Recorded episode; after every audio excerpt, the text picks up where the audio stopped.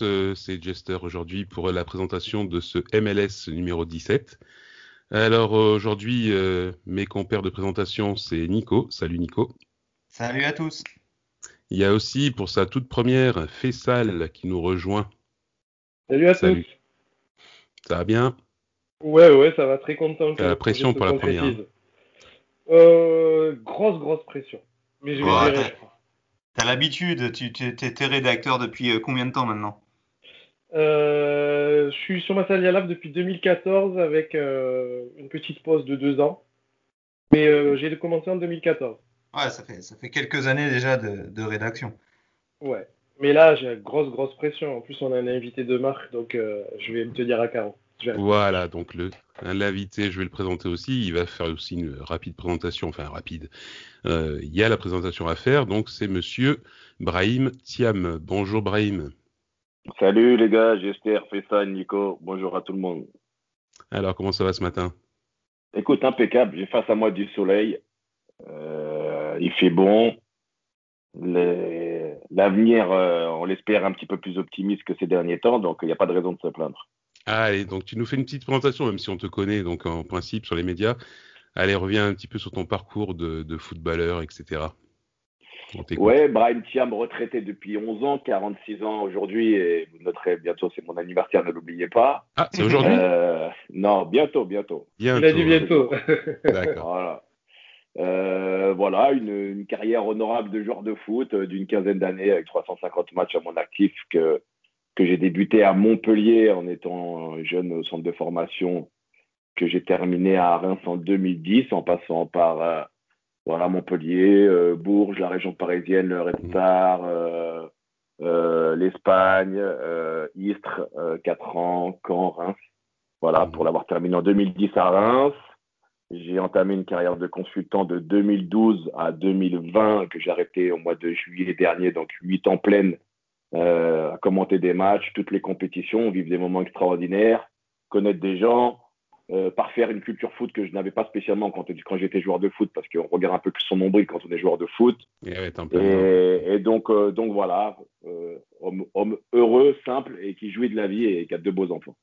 Ah bah, super. Bon, ben merci pour cette belle présentation. Et ben voilà, on compte sur toi pour, dans ce podcast, apporter ton, ton expérience et ton expertise, on va dire, là-dessus, puisque maintenant tu, tu es au taquet, tu es, au top par rapport à. Et du coup, euh, qu'est-ce que tu as préféré, ta carrière de, joueur ou ta carrière de, consultant euh, commentateur? Ah, c'est deux choses différentes, on va dire eh c'est complémentaire. Ah ouais, c'est deux choses différentes. Euh, quand tu es joueur, tu t'occupes un petit peu de, toi en règle générale. bon, si tu as un petit peu la capacité et l'âme d'un leader, tu un petit peu, as l'esprit mmh. un peu plus ouvert que ta propre personne. Mais euh, et consultant, c'est une autre, c'est un, autre métier, une autre approche, une, une analyse. Consultant, c'est un peu comme euh, euh, c'est un peu comme entraîneur, c'est-à-dire que être mhm. joueur de foot, c'est aussi avoir un peu un peu d'ego. Et quand tu es consultant ou entraîneur, l'ego, il faut le mettre un petit peu de côté euh, et ne pas vouloir faire le, le donneur de leçons. C'est pas parce que tu été joueur de foot que tu peux être un bon consultant. Voilà, ouais, chose, c'est comme c'est comme joueur de foot. Si tu as du talent mais que tu travailles pas, euh, ton talent il restera en bas de l'escalier quoi. C'est comme un entraîneur et un joueur de foot, un grand joueur de foot, ne fait pas forcément un grand coach. Exactement, tout à fait. Et, vice versa. Euh, Exactement. Il n'y a pas de logique. Aujourd'hui, il y a des grands entraîneurs qui n'ont pas été des joueurs de foot de haut niveau, mais qui sont des grands entraîneurs. Voilà. Hmm. Bah, tu avais pris du plaisir en tout cas à être consultant. Ouais, complètement. ouais, j'ai kiffé. Ouais, c'était top. Et tu es, toujours partant pour euh, rempiler pour être consultant ou Non, non, ça j'ai arrêté. Ouais, ça y est, j'ai arrêté. J'ai tourné la page. Ouais, je prépare d'autres choses toujours dans le foot là, qui sont en cours de préparation. Tu peux nous en dire plus ou c'est encore euh, en préparation Ouais, c'est encore euh, en cours de préparation. C'est pas finalisé, donc. D'accord. J'ai pas, j'ai pas, j'aime pas trop un petit peu mettre la cheveux avant les vœux. Je vous en parlerai. Pas tout à fait, pas tout à fait. oui, tout, tout, à fait. Tout validé, ouais. ouais, ouais. Il, est, il est quand même incroyable ce teasing, euh, Jester. là, ça veut dire dans un an, il faut le réinviter. Hein. Mais, même avant, attends.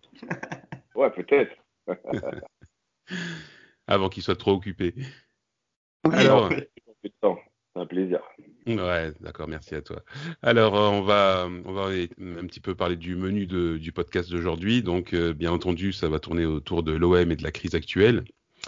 Alors déjà une crise des résultats, puis crise du, vestiaire, on va dire, et puis il y a eu les, incidents, on va dire, à la commanderie, au centre RLD, où il y a eu un petit peu de grabuge avant le match OM Rennes qui a été donc reporté.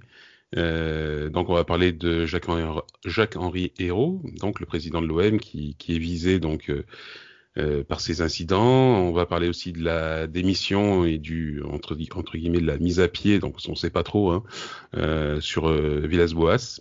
Mm-hmm. La mise en demeure aussi des associations de groupes de supporters qui a été faite par le, par le club. Le communiqué donc sur le Agora OM. Et puis les, départs qui commencent à, à fuser au, au, sein de l'OM Nation et puis la conférence d'hier hein, des supporters des groupes de supporters. Euh... Donc voilà, on va revenir là-dessus pendant ce, ce, podcast. Donc on va euh, commencer par la, la, crise qui a couvé euh, pendant quelques temps.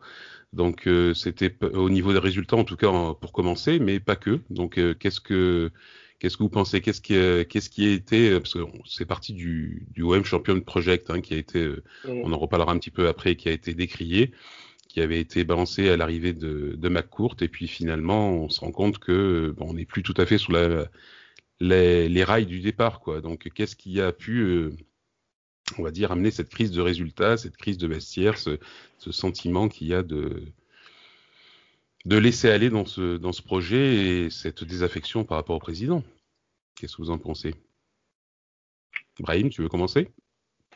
Ouais, ouais ben moi, d'une manière globale, euh, euh, que je peux dire, c'est que si mes souvenirs sont bons dans, lors de la, la, prise de pouvoir de, de, de M. Marcourt, c'était octobre 2016, il, mm -hmm. euh, oui, il me semble, avec, euh, avec M. Hérault. Euh, à la mairie de Marseille, ouais. Ouais, à la mairie de Marseille, ah, oui. je me rappelle ah, encore oui, de, vrai, cette, de cette mmh. superbe conférence de presse qui était avec Jean-Claude Godin qui était dynamique à côté. Il y avait, ah, oui. Qui demandait des sous. Donc, donc si, si, tu veux, la, pré la présentation théorique des, des, choses, euh, elles allaient dans le sens d'un futur euh, grand Marseille. Donc on ne pouvait que, on pouvait que s'en réjouir, évidemment. Donc, euh, donc ça, c'était le point de départ. Voilà. Après, on est aujourd'hui presque ouais, cinq ans après, presque. Si on se met à faire le, le bilan de, de, la situation actuelle, on en reparlera tout à l'heure, mais euh, entre, entre juste une finale de, de, Coupe européenne qui est l'arbre qui cache la forêt dans un projet, une qualification en Ligue des Champions qui a fait plus de mal à, à l'image du club en termes de résultats qu'autre chose. Oui, tout à fait. Euh, juste, juste là-dessus, sur ces points-là, euh, il y, a, y, a, y, a, un problème. C'est-à-dire que déjà, on est sur, on est sur, le bilan, il est négatif à ce point-là. Voilà. Et, et, et j'ai entendu, je crois, c'est M. Ouvrard qui a dit euh, c'est vrai que M. Marcourt, M. Marcourt met de l'argent de, de, sa, de, sa poche dans le club. Il n'y a, a, pas de problème. Eh oui, il, a, il, a, mis presque 400 millions. Ouais. Même, ouais. ça, c'est tout à son honneur. Mm. Voilà. Mais, mais, euh, mais euh, si, euh, si moi demain j'ai un, gros 4x4 et, euh, V8 et que je vous prends tous les trois pour aller à la plage et que je mets du diesel, ben on va rester dans 5 minutes, 5 minutes après, on est au bord de la route et on est cuit en fait. Ouais. Et en fait, et puis, euh, c'est ça que je t'explique. Son... Que tu injectes autant d'argent à Marseille pour avoir de tels résultats et que ton projet, non, non pas qu'il n'a pas avancé, mais on est à des années-lumière en, ré, en rétro, rétroactivité. Et c'est en fait la situation. Moi, de, de mon vivant, j'ai connu beaucoup, beaucoup de situations à Marseille. J'ai jamais vu quelqu'un d'aussi impopulaire que Jacques Herrero. C'est un truc de fou, en fait. Ça. Euh, de toute façon, ça part du début. C'est-à-dire que dès, dès l'arrivée, euh, on voit euh, un président qui se balade avec euh, la Ligue des Champions un peu partout à droite à gauche, euh, qui arrive euh, en, en, proposant un projet qui faisait quand même rêver. Je veux dire, on ah bah, attends, il faut le dire, on sortait aussi des années Robert Dreyfus et, ah, et la fin de Margarita qui, bon, c'est sûr que tout le monde a rêvé. Hein. Bien sûr, quand il est arrivé, on l'a encensé. Nous-mêmes à Massalia, à Massalia Live, on l'a encensé. Et, euh, et on assume ça, parce que quand il est arrivé, euh, il y a beaucoup de choses qui, positives qui se sont passées, c'est-à-dire qu'il y avait beaucoup plus de professionnalisme dans la présentation. Très pro par rapport à la Très, très pro.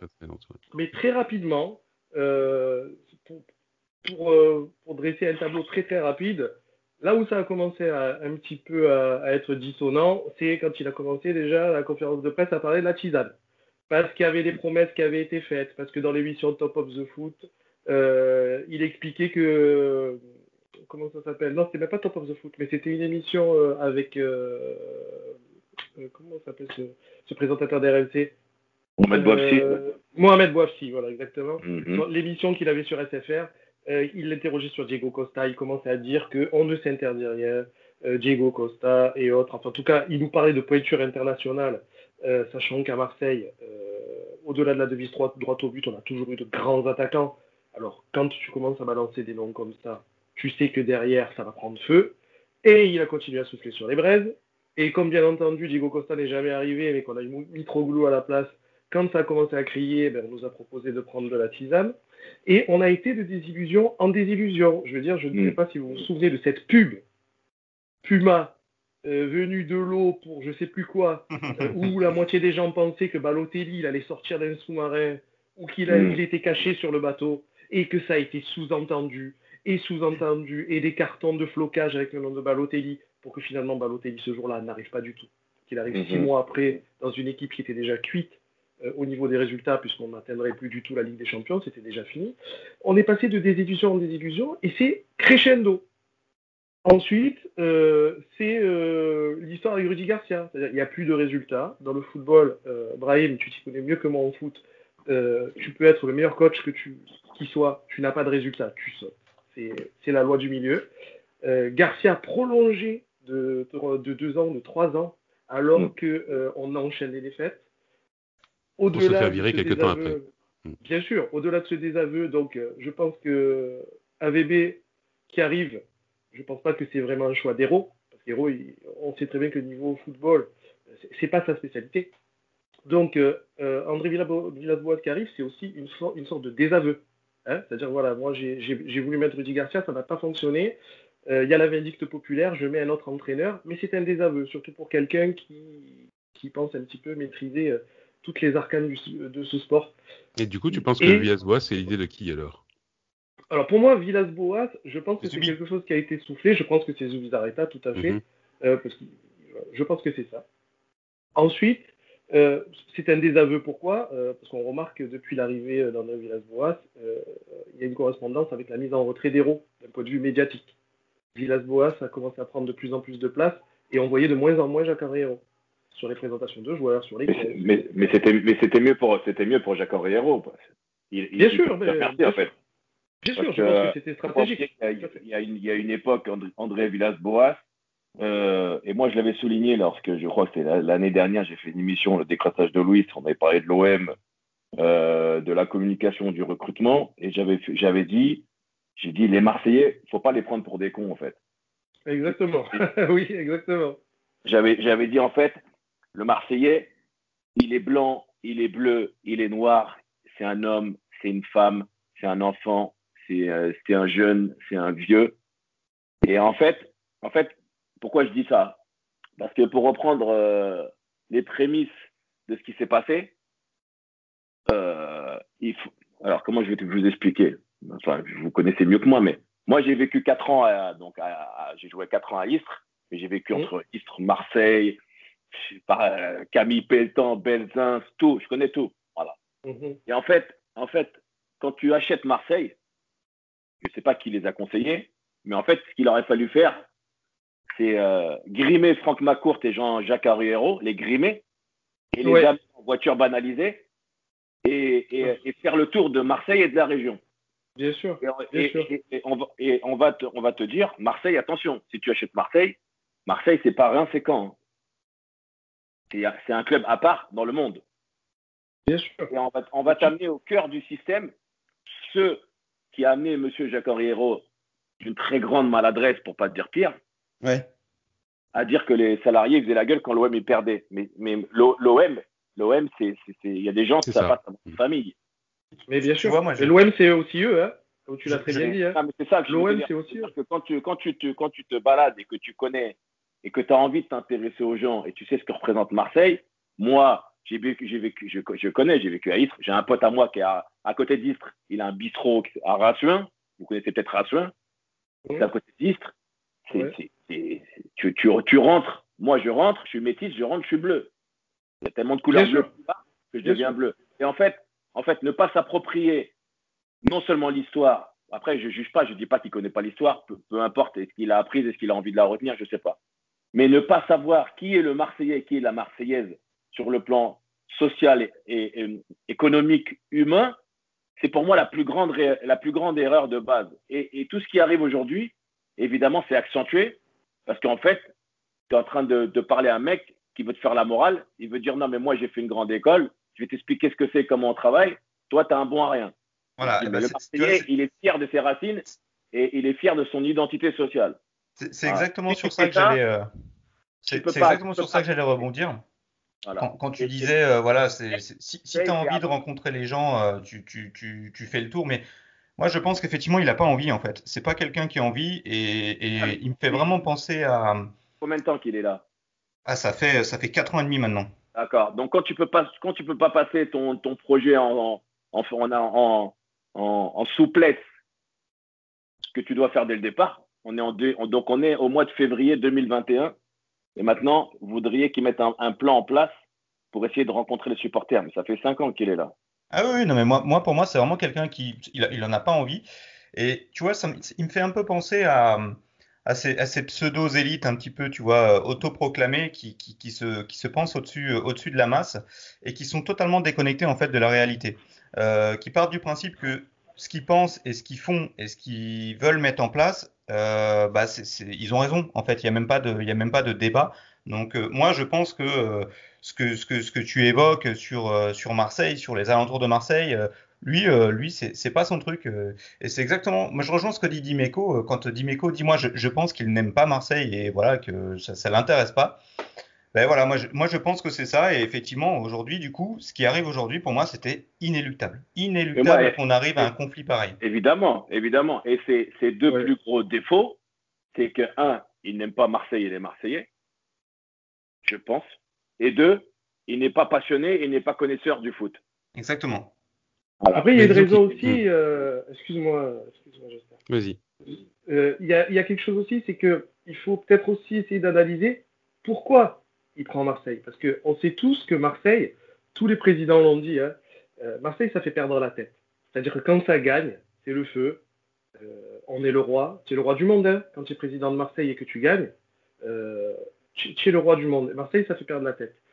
Mais je pense que on n'a peut-être pas les, bonnes raisons. On ne sait pas exactement pourquoi ce type il est venu. C'est clair qu'il n'est pas venu pour le foot. Il n'est pas venu pour la passion. Et ça se voit, mais j'ai plus l'impression qu'il s'en cache en fait. Il n'est pas du tout là pour ça. Euh, la question à se poser, c'est pourquoi est-ce qu'il est là? Et euh, concrètement, j'ai pas pas la réponse.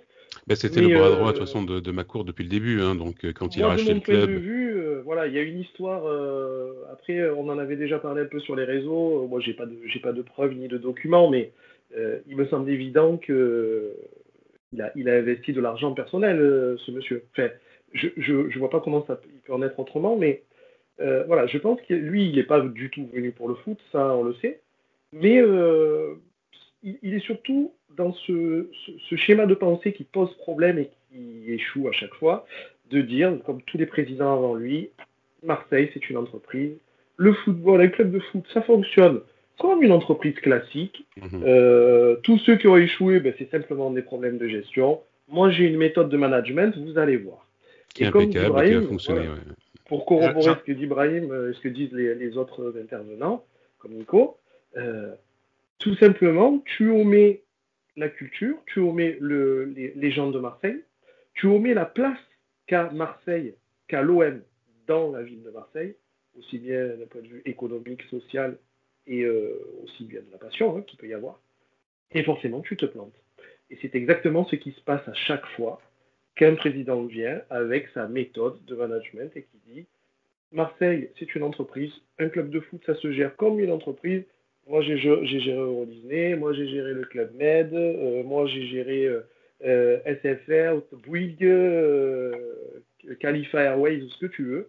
Et ça se plante à chaque fois. Par contre, Fessal, pour te reprendre, au début, c'est pas ce qu'il avait dit. Hein. il n'était pas parti sur cette optique-là quand il est arrivé avec ma courte à, la mairie oui, de Marseille. Mais la... Oui, tu t'en rappelles il a, hein, il nous a sorti... Oui, mais il nous a sorti, ça c'est la lune de miel. Je veux dire, quand euh, il, est, il est très malin. Compris, euh, comment fonctionne Marseille, je sais qui c'est. Voilà, qui sont les il est très malin, hein, etc. Il peut chanter un, un, morceau, un, morceau, de rap sur les plateaux, ouais, euh, Ayam. Je veux dire, on, on, il, il, a, il, est très intelligent. Hein.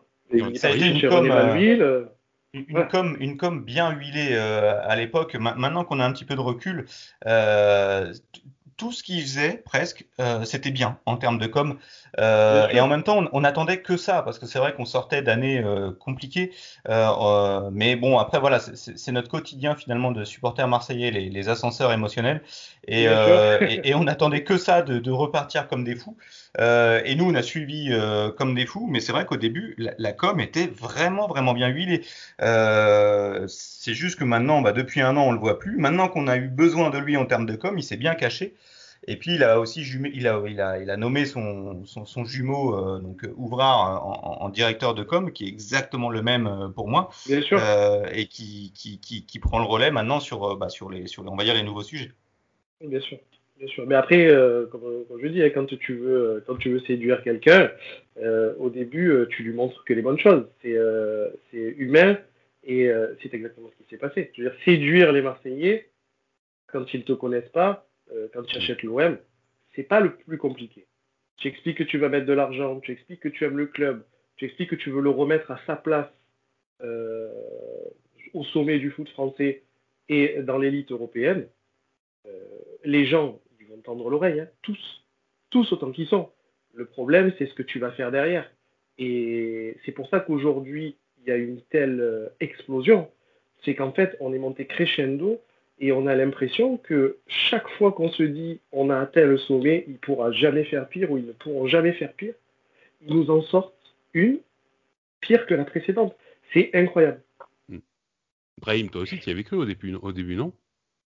Ouais, moi j'ai vécu, euh, j'ai vécu, j'y ai cru parce que euh, à partir du moment où quelqu'un rachète le club, euh, évidemment, c'est qu'il est, il est, il est plein de, de bonne volonté. Il a, il a des idées, il a des idées. C'est des gens que j'ai découverts moi comme beaucoup de monde lorsqu'ils ont racheté le club. Euh, ça m'a fait penser un petit peu à l'époque où Louis Dreyfus est arrivé à, à Marseille.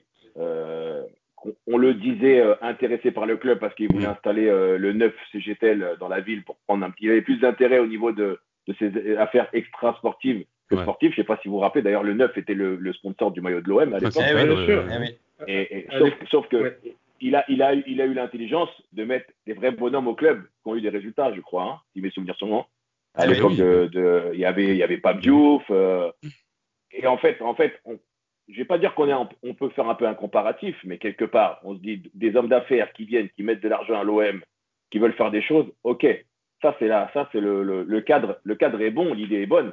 Après, qu'est-ce que sûr. tu mets à l'intérieur du cadre?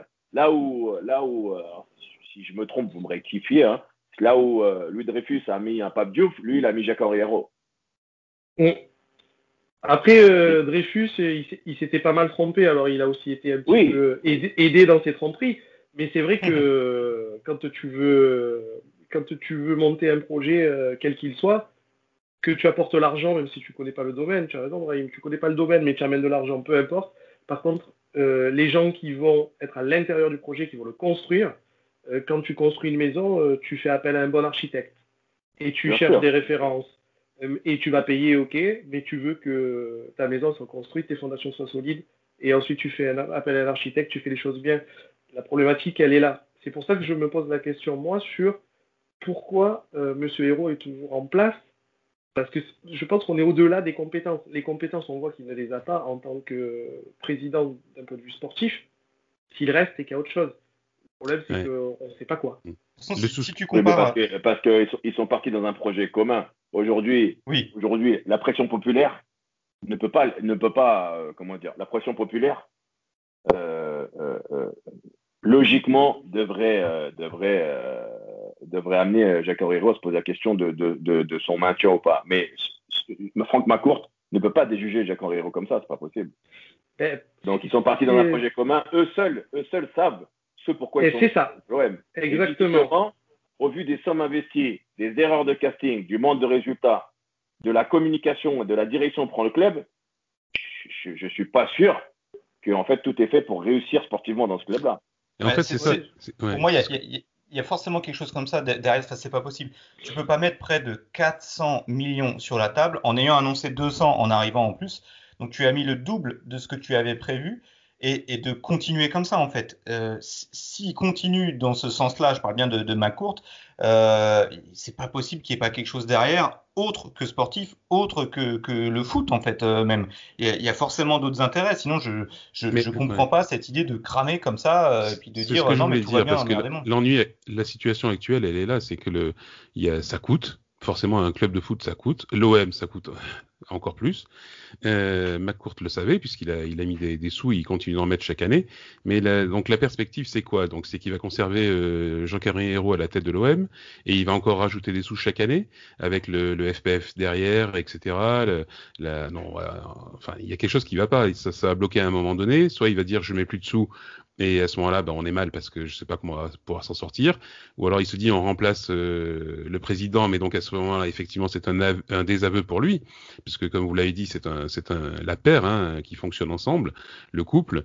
Euh, voilà. Donc l'ennui, c'est qu'on est arrivé à un point. Est-ce qu'on n'est pas arrivé à un point de non-retour sur ce Champions Project? Est-ce que le changement de héros, ça suffirait? Déjà, euh, je ne sais pas si vous, vous avez des idées sur qui, qui, quel est le type, ou en tout cas, le, si vous n'avez pas de personne, le profil de, euh, de son remplaçant, s'il si, devait y en avoir un.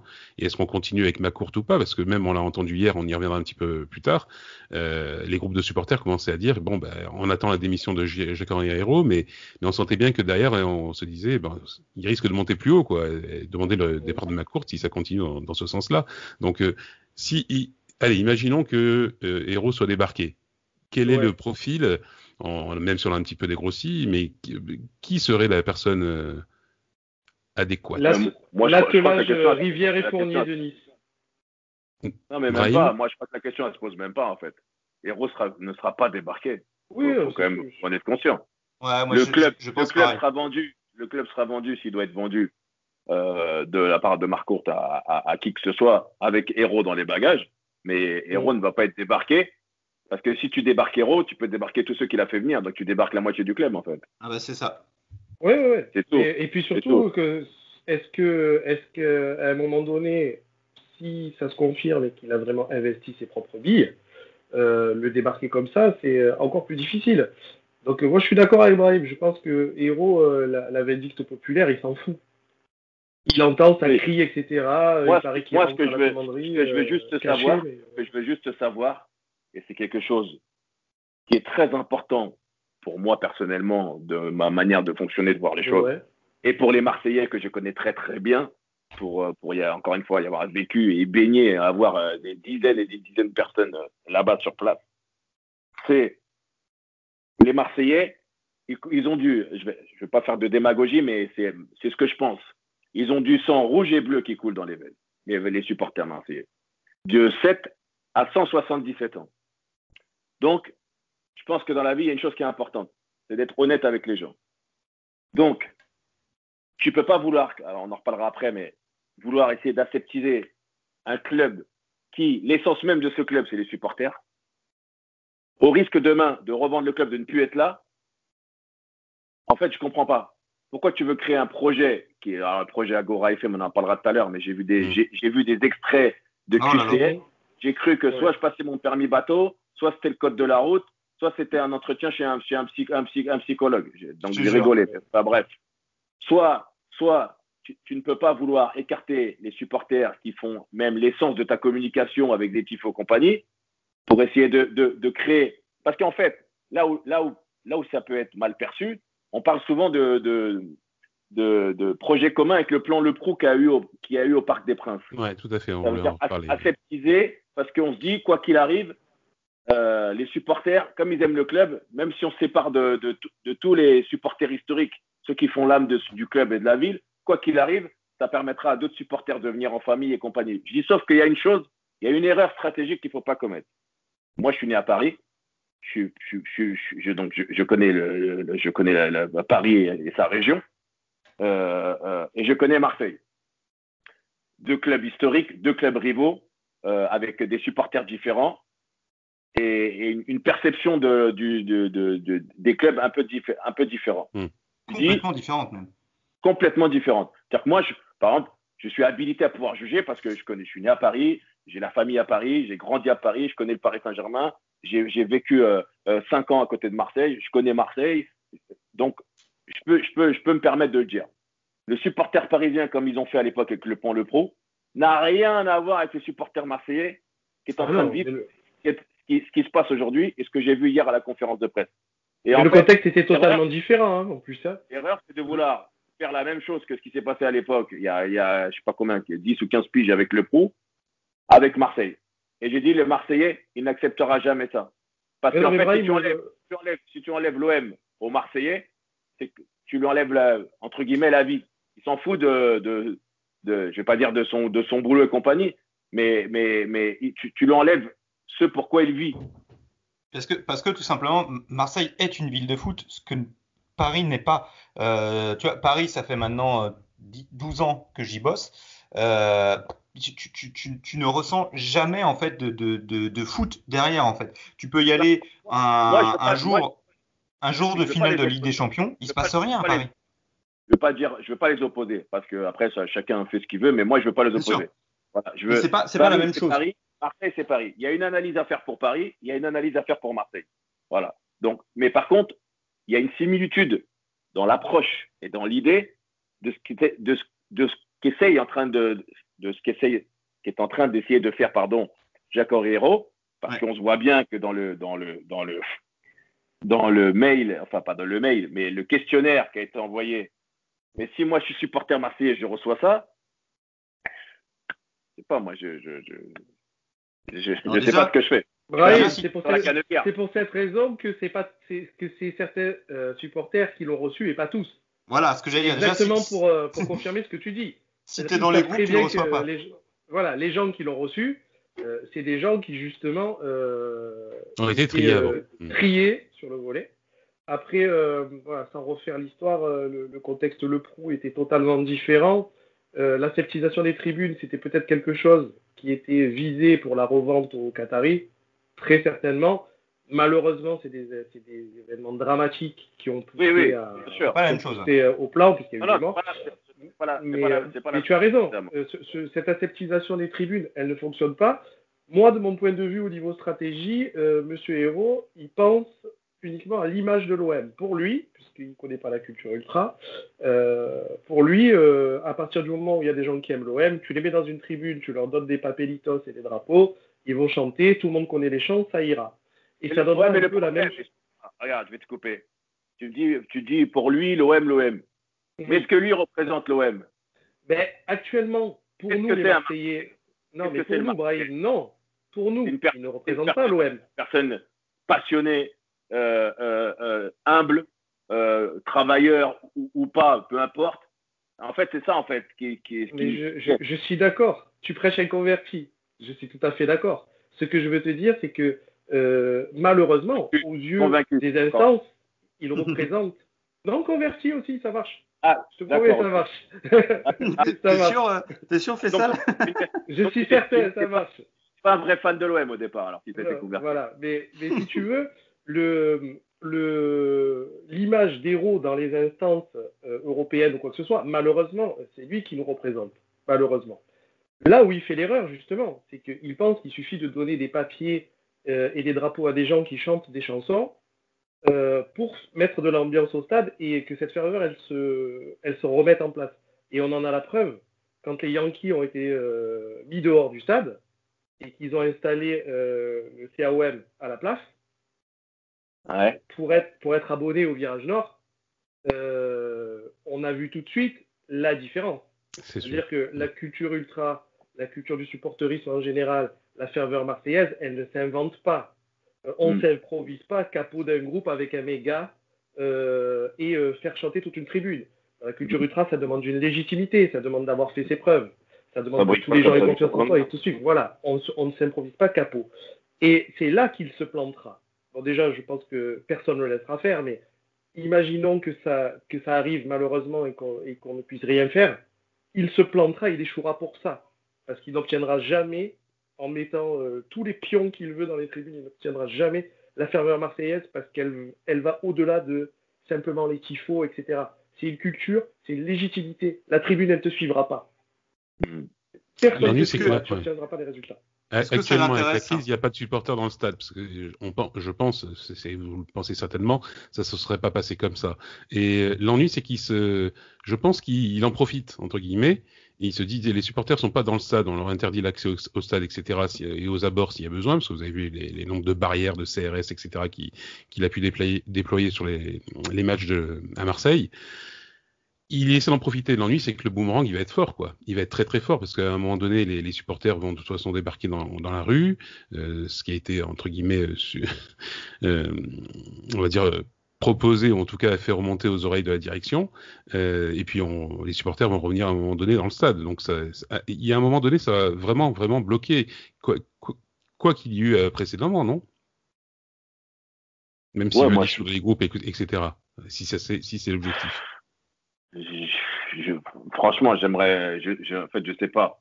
Je sais pas, mais euh, euh, je, suis très sceptique en fait sur sur euh, sur la sur la suite parce que euh, on a vu un petit peu la teneur hier de la conférence de presse, euh, les, les mots les mots qui ont été employés, la force collective qui s'en est qui s'en est dégagée.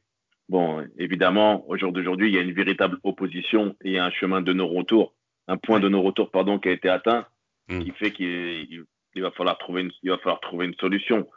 Et, et je sais pas comment, je sais pas, franchement, je ne vois pas quelle issue, hormis la vente du club, peut, peut être trouvée. Ouais, je suis, je Je suis entièrement d'accord. Pour moi, il n'y a aucune solution. Aucune. C'est Je ne impossible. vois pas. Euh, Alors je pensais à quelque chose aussi, parce qu'on s'adresse euh, à la direction, à Ouvrard euh, Héros, mais McCourt dans tout ça, parce que McCourt il était aux États-Unis, on l'entend pas beaucoup, il y connaît pas grand-chose au foot, ça on le savait déjà depuis le début, il l'avait dit, c'est pour ça qu'il avait mis euh, Héros euh, à la tête du club, mais est-ce qu'il faudrait pas s'adresser directement à McCourt en fait? Et comment faire? Bah, Pourquoi faire? ouais, voilà. Oui, Moi- quel- moi, je suis d'accord avec Brahim. Quel, quel intérêt? Je suis d'accord avec lui. Quel intérêt? Eh, C'est lui, qui... Tout à l'heure, on disait le mec, il, il- il vient quand même de mettre 400 millions sur la table ça. et ça a pas l'air de le faire sourciller en fait. Moi, tu vois, de, de plus en plus, le parallèle avec son projet des Dodgers, euh, je le trouve de plus en plus euh, frappant, euh, puisque chez les Dodgers, hein, donc le- le- la, la franchise que, que McCourt avait eue, eux aujourd'hui commentent un petit peu notre situation, donc les, les, les, les groupes, les groupes là-bas, euh, et ils ont eu la même chose, c'est-à-dire une- crise, une crise économique qui est arrivée dans, le, dans la franchise, une crise sportive, euh, des, hum, comment, des manifestations de supporters qui sont aussi allés au centre d'entraînement des Dodgers. hein, le, pa- le parallèle est frappant. hein. Euh, derrière, il y a eu des appels au boycott de, des produits Dodgers, etc. C'est exactement ce qu'on est en train de faire. Ça n'a pas Mhm. fait sourciller McCourt. Hein. McCourt, lui, euh, il- mais alors, mais aucun souci. Et c'est que vraiment, quand euh, la, la ligue de, de la ligue est intervenue parce que le club était, euh, la franchise était en faillite. C'est la ligue qui a forcé McCourt à vendre. Mais sinon, lui, euh, lui, euh, il sourcille pas. Et pour moi, aujourd'hui, c'est encore la même chose. Il- tout va bien. Tout va bien dans pareil, le euh, Dodgers, il a toujours les, le, le- des, des actifs, enfin je veux dire des, des parkings, les, tout ça, il gère, il gère- il gère aussi le Il gère l'extérieur, ouais. l'extérieur, voilà, ouais. Tout à fait. Après, c'est une, il faut savoir en plus que c'est une ligue, euh, enfin, les, les ligues de baseball, les ligues de football américain ou de basket aux États-Unis, c'est des ligues qui sont fermées, euh, qui appartiennent aussi euh, à, des, à des riches propriétaires. Donc, la ligue a pu mettre la pression pour qu'ils pour qu'ils vendent. Mais après, imaginez quand même ce qui s'est passé et se dire que le baseball, c'est dans la culture américaine. C'est-à-dire que McCourt, quand même, il, devait, il devait toucher sa bille, même si c'était à minima. Je veux dire, c'est dans la culture américaine, il connaît. Alors, imaginez s'il a fait ça euh, avec euh, une équipe qui correspond un peu à la culture de son pays. Imaginez ce qu'il en a à faire euh, de, Ah ouais, ouais, moi, je- de notre club et de la culture footballistique, alors qu'il n'y comprend rien. Lui, il faut être clair, hein, il a investi dans l'OM. Alors, euh, probablement pas pour le foot. Euh, Il y avait le parc Chano à côté, il y a l'immobilier, ouais. autonome, etc. Oh, mais ça, c'est pas grave, il a le droit. Oui, oui, mais ce que je veux dire, c'est que dans son problème, optique à c'est lui, celui qui va, ceux qui vont piloter le projet dans lequel il a mis l'argent, en fait. lui, il s'en fout. Euh, Lui, il achète il un- de l'argent. si, si demain tu gagnes, si, si tu gagnes à l'euro million, tu achètes un jet, c'est pas toi qui vas le conduire. Ah, exactement. Mais Voilà. par contre, si tu mets un pilote problème, euh, qui a c'est- 1 sur c'est 10 votre à l'œil droit et moins pas 20 à l'œil gauche, voilà. ah, Exactement. problème. Exactement. Donc, euh, bah, course, je pense que lui, euh, tu vas le voir, il va te dire à partir du moment où, euh, à la fin, il rentre dans ses billes, parce qu'on Ah oui, est mais clair qu'il avoir un, un business plan et ah. qu'il a une ligne directrice avec une vision à, à court et moyen terme, lui, lui, il sait ce qu'il veut. Et ouais, mais l'ennui, Le c'est problème, quoi c'est que nous, on ne sait pas. À Eh quel moment il va rentrer avec dans qu'il a mis, il va le récupérer comment? Parce Ben, qu'à un va moment donné, c'est-. Ben, c'est- je pense que c'est ce qu'on disait aussi avec les Dodgers, hein, c'était pas possible. hein. Oui, mais. euh, et euh, alors, Sauf qu'il va pas, il va pas revendre parce que les, les, les Dodgers ont été vendus 2 milliards. Il va jamais vendre Oui. l'Olympique de Marseille 2 milliards. Euh, ah non, là, non, en non, plus, ça, ça, on est d'accord. Plus, plus le temps passe, plus le temps passe Ouais. et plus le gouffre euh, économique va se creuser parce que euh, un, un club de foot mal géré, ça va très vite. hein. Donc là, j'ai j'ai vu, on annonce, euh, on va annoncer en fin de saison 100 ou 150 millions d'euros de pertes, je crois, je- j'ai j'ai plus euh, exactement. ça, ouais. Euh, Mhm. donc, on, on continue de creuser. S'il reste un an de plus, il, va, il faut pas croire que l'année prochaine, on va revenir à zéro. Donc, l'année prochaine, on va encore creuser. Donc, plus il va rester, plus Moi- il va moi, creuser, je vous donne- moins il va revenir dans ses vous vies. donne-. Je vous donne ma conviction personnelle qui n'engage rien du tout, ni information, ni quoi que ce soit. vas-y, vas-y. Je suis convaincu qu'il est en train de tout faire pour vendre le club. C'est- c'est- Moi, je suis peut pas 100% être d'accord. Ça me rassurerait. Non, Voilà. il est en train de tout faire. On ne dit pas que c'est fait. Non, non, mais ça, Ah, il est en train de tout faire. Non, Et non, mais même même- temps, il est obligé si- d'avoir une contre-communication pour pas que vous, vous vous disiez, les supporters, ah, maintenant il veut se barrer parce qu'il sait très bien que les, les Marseillais, avec ce qui s'est passé dernièrement, est très, très, très énervé dans, dans son orgueil et sa, son sentiment de fierté. Donc, la logique, c'est pas d'aller dans le, dans le sens de la vente, dire, ouais, bah, ok, on va le vendre, on se barre comme des voleurs. C'est de dire, non, le projet, on continue à le faire, compagnie en compagnie. Là, là, ils ont essayé de, de- d'essayer de tenter une pilule avec le, le Agora FM et compagnie, mais c'est, c'est- c'est- c'est pas Elle est dure à avaler, la pilule, mais Brahim. ouais, Ouais, non, mais- pilule. non, mais c'est dur à- moi, je comprends, elle est dure, à- elle est dure à avaler parce que après, bon, on- j'ai un, j'ai un point de vue extérieur parce que je suis pas au quotidien dans cette ville et je suis pas ce club au quotidien. Maintenant, je le connais très très bien. Euh, je suis un, un passionné de, de football. Euh, je connais des joueurs, je connais des gens qui sont dans l'encadrement du club. Et je me pose même la question, je me dis, mais comment ils ont fait pour ne pas nommer dans ce club-là un mec qui connaît ou qui a joué à Marseille aux côtés d'Héros pour l'aider, ne serait-ce que médiatiquement et socialement et, et tout ce que tu veux. C'est ça que je comprends pas en fait. On a l'ambassadeur euh, J'en avais parlé, Ouais. je sais plus à qui, j'ai dit avec tous les joueurs, les mecs emblématiques qu'il y a à l'OM, comment il n'y en a pas un qui puisse pas représenter les valeurs de cette ville et de ce club, quand bien même Héros, il n'a pas tous les tenants et les aboutissants. Euh, Mais il y a aussi euh, le côté lumineux, hein. c'est-à-dire que si Ah, tu mets un mec qui est très connu, Paolo Maldini- Maldini, il a pas, il a, il a une grande car- il a une, une carrière monstrueuse, mais il a la même carrière. Je sais pas moi, Marcel Desailly, il a une carrière, non? Ouais, mais il mais si tu veux, euh, Paolo Il a Maldini, pris, il a quand pris même, Basile euh, Boli comme ambassadeur du club. Donc, Eh, bah, pris- mais- Ouais, Maldini, c'est euh, Maldini et le Milan, euh, le Milan et Maldini. Euh, tu vois, c'est c'est, euh, Maldini, c'est Maldini, c'est euh, et le Milan, c'est la même institution. C'est comme si demain Messi, il prenait la présidence du Barça. Pourquoi pas? Mais Marseille, il y a beaucoup de projecteurs, il y a beaucoup de lumière, et parfois quand tu es euh, au-dessus, t'as pas envie de la partager la lumière. Mm. Et surtout quand il est arrivé, lui, avec ses grandes idées, ses grands PowerPoint, sa grande vision pour l'OM, il avait toute la lumière sur lui. Et si tu fais venir euh, euh, euh, un personnage comme euh, Eric Dimeco, euh, parce que Basile Boli, bien sûr que symboliquement, Basile, euh, il représente quelque, quelque chose de fort, mais médiatiquement, Moi, je parle de grande gueule. symbolique, symbolique et compétent. Bien sûr, mais on est d'accord, c'est pour ça que je te dis, Basile Boli, c'est pas une un grande poste, gueule. euh, Et sinon, Un poste tu, te- concret. sinon, Basile Boli, tu le nommais ambassadeur du club juste pour aller euh, faire des réunions. Exactement. Oui, Comme c'est il a fait oui, c'est virtuel. Ça ne le dérange pas, il accepte le rôle, il représente le ça. club, l'image à l'international, faire des repas à droite à gauche. Ok, maintenant je te parle dans l'opérationnel, dans le travail. Voilà, Parce que euh, Et je pense que c'est volontaire, moi. Je pense que justement, ça évite que quelqu'un prenne plus que- de lumière que lui. Oui, à l'Ajax d'Amsterdam, je crois que, je ne sais pas si le président c'est pas Van der Sar, il y a, il y a euh, comment il s'appelle le petit qui jouait aussi avec lui? Overmars Euh, qui- Overmars, et je crois qu'il est directeur sportif, un truc comme ça. Euh, euh, au, Bay- au Bayern Munich, de, des, U, des U15 à l'équipe première, il n'y a que des anciens Ouais. joueurs. Que des anciens. Euh, au Milan AC, sûr. en Milan AC, il n'y a que des anciens joueurs. À la Juve, il n'y a que des anciens joueurs. Il n'y a Mhm. qu'en France où en fait, on prend que des mecs qui n'ont pas joué au, dans, dans- au foot, qui connaissent pas Ouais. le club, et qui arrivent d'une école. On leur dit bon, toi, c'est euh, ton adresse, c'est là-bas. Toi, c'est là-bas. C'est pas possible en fait.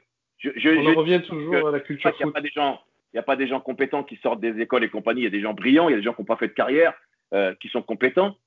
Mais, mais, mais chaque club est différent. Pas besoin, sûr. t'as pas les mêmes besoins à Dijon qu'à Marseille. C'est Voilà. sûr. Et, dans le projet qu'ils ont, ils ont créé, ils auraient dû avoir l'intelligence ou alors l'humilité d'aller dans ce sens-là. De prendre, Selon moi, tu as raison. pro- Voilà. La problématique, elle est plus du côté de l'humilité que de l'intelligence. L'intelligence, elle y est. voilà. L'humilité, Ouais, parce elle y est pas. Parce que tu arrives avec une nouvelle méthode. euh, dans un PowerPoint tu- où tu dis prends la tisane, mais que derrière tu dis que ton joueur Exactement. est Gomez, pour moi c'est terminé, fin du game. Eh ben, on, on est d'accord. Voilà. Tu, tu prêches un converti et un convaincu. Un convaincu converti. Ouais, mais alors du coup, ma- maintenant qu'on a dressé le bilan, comment, enfin, comment on peut se sortir de cette ornière-là?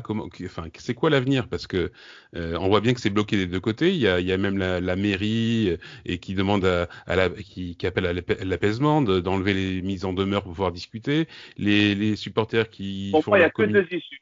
Il y a deux issues qui Mm. sont complémentaires. C'est déjà la pression populaire et, et- et- et sociale et politique via euh, le maire, M. Payan. J'ai vu Samia Gali qui parlait, j'ai vu Ouais. divers inter- interlocuteurs. Mais est-ce que la mairie va pouvoir intervenir? Elle n'a pas le pouvoir là-dessus. rendez-vous avec et lui dire écoute, ça, ça, ça, c'est pas possible. Il faut, il faut temporiser. Il faut, Mm. il faut, il faut, il faut revoir les choses parce qu'on va pas y arriver. Parce que vous allez nous foutre un bordel dans la ville, c'est pas possible. Et le deuxième, c'est la vente du club. Je ne vois pas d'autre issue en fait. Vas-y, Brahim, la deuxième. Et la deuxième, c'est la vente du club. J'espère que tu disais, toi, que la mairie, euh, ils n'ont pas de prise là-dessus. Euh, je, je, je mets un bémol là-dessus. Euh, il est impossible d'acheter Marseille sans l'aval de la mairie. Enfin, en tout cas, Non, justement, je dis le contraire. Oui, non, dans le cadre de la non, vente. je, moi, par- je te- je- je- je parle Oui, de. Gester, toi, Brahim. Non, non, mais- je, co- je corrobore ce Ah. que tu dis, parce que Gester, il parlait de la mairie. Non, non, non, fais ça. Fais ça, je, je précise mes, mes, mes pensées. Je pensais Pardon. la, la mairie par rapport au conflit avec JHE. Pas, Ah, mais- pas, pas, mais pas- si, pas- si. pas sur la vente. Je- non, non, mais si, si, la mairie a tout à fait son rôle à jouer, aussi bien dans l'appui de la pression populaire, parce que euh, aux yeux de Macourt, justement, tu demandais tout à l'heure euh, comment est-ce que Macourt, à un moment donné, on peut l'interpeller. Euh, quand les pouvoirs publics soutiennent l'opinion publique, c'est qu'à un moment donné, il y a un problème. Et si, le, si le projet de M. Macourt, c'est de faire des affaires aussi bien dans l'immobilier que euh, au niveau du port, euh, du port de Marseille ou dans la région ou quoi que ce soit des investissements, tu ne peux pas te permettre d'avoir les pouvoirs publics contre toi. Il y a des appels d'offres qui vont être faits, qui vont être faits, et euh, il vaut mieux avoir la mairie de Marseille avec toi que contre toi. Donc je pense clairement que si la mairie et les pouvoirs publics appuient, à un moment donné, ça va aussi résonner beaucoup plus haut. On a quand même la ministre des Sports hein, qui est intervenue là-dessus. hein. Mmh, Oui, aussi. oui.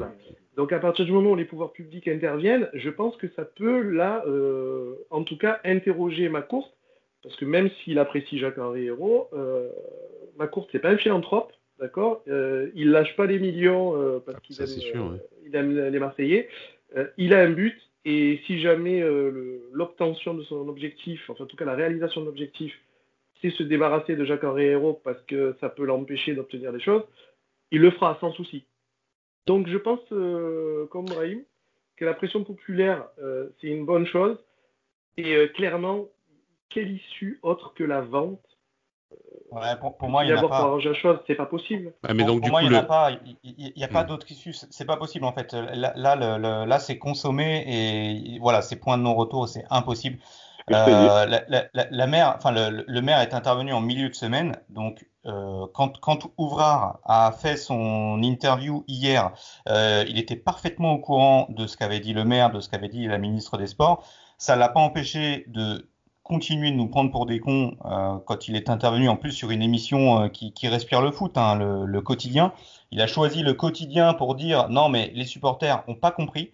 Moi je suis désolé, mais là à aujourd'hui en tout cas, la, pression populaire, ils s'en foutent un peu quoi. Oui, ils sont dans leur, leur monde parallèle, ils, sont, Ah. ils font leur popote à côté et puis Ce qui est ils sont marrant, complètement. ce qui est marrant en plus, ce qui est marrant en plus, alors sans être mauvaise langue et sans, sans vraiment faire de raccourcis euh, primaires, c'est qu'on a souvent qualifié un petit peu, en comparatif souvent même d'ailleurs avec Cyril Hanouna, l'équipe l'émission de quotidien un petit peu bobo parisien. Et je ne sais pas si c'est un lien de cause à effet qu'il ait fait son interview dans cette émission-là. C'est curieux, si, Ça ne présente pas les Marseillais, c'est bien cette émission-là en tout cas. Bah même, oui, si, euh, clair, même si euh, que j'aime bien, il aime bien Marseille. Mais, mais, mais ça, c'est le premier point. Et, et l'interview, j'ai eu l'impression que c'était mon prof de, de CM2 qui, qui m'engueulait parce que j'avais pas fait mon devoir. C'est ça. Et, et, le pire, le pire, c'est qu'en plus. Et là, là c'est là que ça pose problème. En fait, tu es en train de parler à des gens qui ont laissé des fois leur famille le week-end pour traverser l'Europe et la France. Tu es en train de leur dire, mais faites une croix, faites une croix dans cette case, et si vous n'êtes pas content, rentrez chez vous. Je dis, mais mm. c'est un fou. Non, mais c'est ça. Et, et, et, ce qui me gêne le plus, c'est que euh, il, va jouer sur les mots. Je ne sais pas si vous avez entendu quand il a dit on ne veut pas supprimer 28 000 supporters du stade. Ils n'ont pas compris. Mm. non, non, non, on ne touche pas au. En fait, il, a, mais voilà. il aurait dû dire qu'on n'aurait pas voulu, on ne veut pas supprimer la tribune. C'est pas Exactement. Exactement. Et il joue sur les mots, il joue sur les mots et, et, et, je trouve que c'est l'intelligence, c'est l'intelligence. Exactement. Mais c'est de tu vois, c'est de l'intelligence que je trouve extrêmement condescendante, tu vois. C'est vraiment. Ça s'appelle de la PNL, les enfants. Et c'est pour ça qu'il avait les notes aussi. Il a relu ses notes. Voilà. Mais c'est de la PNL. non, mais qu'il ait, des notes, pourquoi pas? Mais à un moment donné, voilà, il joue sur les mots pour en plus nous dire euh, vous êtes bête de pas comprendre. Et ça, c'est pas possible. Je veux dire, à un moment donné, on, on, on, on est beaucoup trop loin. Euh, chez nous, PNL, c'est un gosse, c'est deux frères. Hein. C'est des chanteurs. eh ouais, ouais, mais, mais, mais, mal, mais malheureusement. On va opposer notre PNL. ouais, ouais, malheureusement, voilà, mais c'est clairement de la communication. Euh, je veux dire, sans, sans euh, entrer dans leur tête et, euh, et, parler à leur place, mais comme vous l'avez très bien dit tout à l'heure, on est en face de gens qui, qui, pensent clairement qu'il y a deux classes d'écart entre eux et nous. Voilà, c'est ce dont je parlais hier, et Brahim, c'est important que tu comprennes bien ce que je dis parce que je critique pas les Parisiens. Je parlais de parisianisme, parce que hier on m'a dit oui, mais les Parisiens, on peut avoir des Parisiens qui sont compétents à venir à l'OM. Je parle pas des Parisiens, je parle de parisianisme. Je parle le parisianisme, même les Parisiens le critiquent. C'est cet état d'esprit que certaines personnes ont là-bas, euh, entre Paris et la province, parce que certains, pour, pour, pour certains là-bas, euh, il y a les provinciaux, il y a Paris et le reste. Et euh, c'est cet, esprit que, voilà, en, gros, on va venir euh, amener, apporter un peu de culture à ces gens qui n'en ont pas. Et on va essayer de, de, vulgariser notre discours à un moment donné parce qu'ils ne comprennent pas. parce que pour eux, comprendre qu'on a des intellectuels à Marseille, quand on dit ça, pour certains, c'est pas possible. Intellectuels et Marseille, c'est discordant. Mais tu sais, moi, je vais t'expliquer un truc. Si, si je, admettons, on spécule, moi, je suis supporter marseillais ou je suis une figure euh, importante de, de, de, du des, supporters de Marseille. Quand je vois ça, et, pour rejoindre et corroborer, aller dans le sens de ce que tu viens de dire, je dis écoute, c'est ce qu'on va faire, les gars. On va monter une, un bureau, une association indépendante. D'accord? On va prendre euh, 10-12 passionnés, des gros notables de Marseille, des mecs en place, qui ont des grosses boîtes, qui ont un cerveau, qui font des millions, et on va créer un bureau de réflexion. Et si demain, on a affaire à Jean Corriero, eh ben, si lui, c'est un énarque qui a un cerveau surdimensionné, on va lui en opposer 12. Et comment on fait maintenant? Euh, Ben moi, je pense, je pense que c'est plus qu'une bonne idée. J'espère que les gens qui vont écouter ce podcast et euh, j'espère qu'ils seront ça l'idée. Et encore une fois, je ne connais pas. C'est une très bonne idée. Rien, rien contre, j'ai rien contre lui. Je constate et moi, j'ai la, la, légitimité, la légitimité de constater euh, depuis qu'il est là le, le fond et la forme. Et je me pose en tant que joueur de foot, en tant que, que, que, que euh, consultant euh, footballistique. Et quand tu, quand tu m'annonces Diego Costa et que tu ramènes Mitroglou à la dernière minute parce que tu n'as pas le choix, j'ai un problème. Bien quand sûr. tu refuses euh, à une époque peut-être Slimani, à l'époque de Rudy Garcia, et que derrière tu fais Benedetto contre qui j'ai rien, mais qui, qui s'avère ne pas être une bonne recrue, je suis désolé. En fait, je dis, tu me, tu, me, tu, me, tu me cumules tu me cumules le, les, les, les, erreurs en fait. Parce que c'est ça. de toute façon, c'est simple. on arrive, on arrive à 4 ans et demi de projet pour soi-disant démarrer une nouvelle année zéro. Bon bah voilà. 4 ans et demi une finale d'Europa League, ok, c'est bien. En 4 ans et demi, après avoir investi 40 millions d'euros. Ok, c'est bien.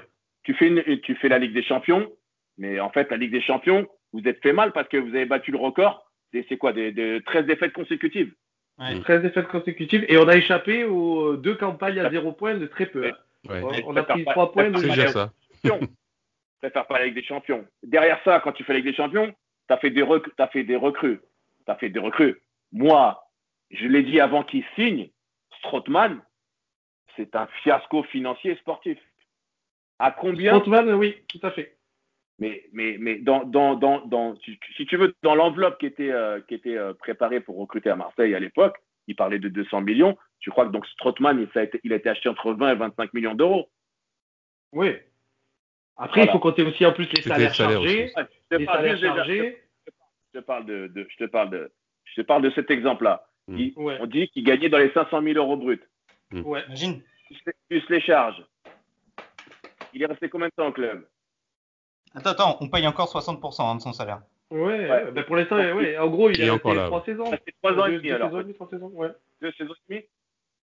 Bon, c'est un joueur qui va te coûter peut-être euh, 35 millions d'euros. Qui va partir libre. Ouais. Ça. Comme je pense qu'il a coûté, je pense qu'il a coûté beaucoup plus que ça. Ouais. Euh, en, en, termes de, de charge, tout ça, ouais. Entièrement, c'est la moyenne très basse.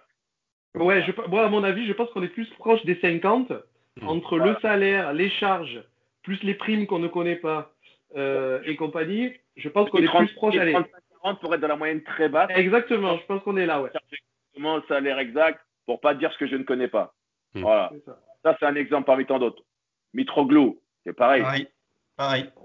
Mitroglou, c'est la cerise sur le gâteau. Hein. Je pense que si on avait vraiment euh, le contrat en face, je pense qu'on, je pense que là, euh, on brille tous. Parce que quand tu penses que tu l'as acheté, tu as euh, acheté 50% des droits. quand tu l'as pris et qu'en gros, si tu l'avais acheté complètement, je crois qu'il valait, on l'a acheté 12 millions et demi pour 50% des droits.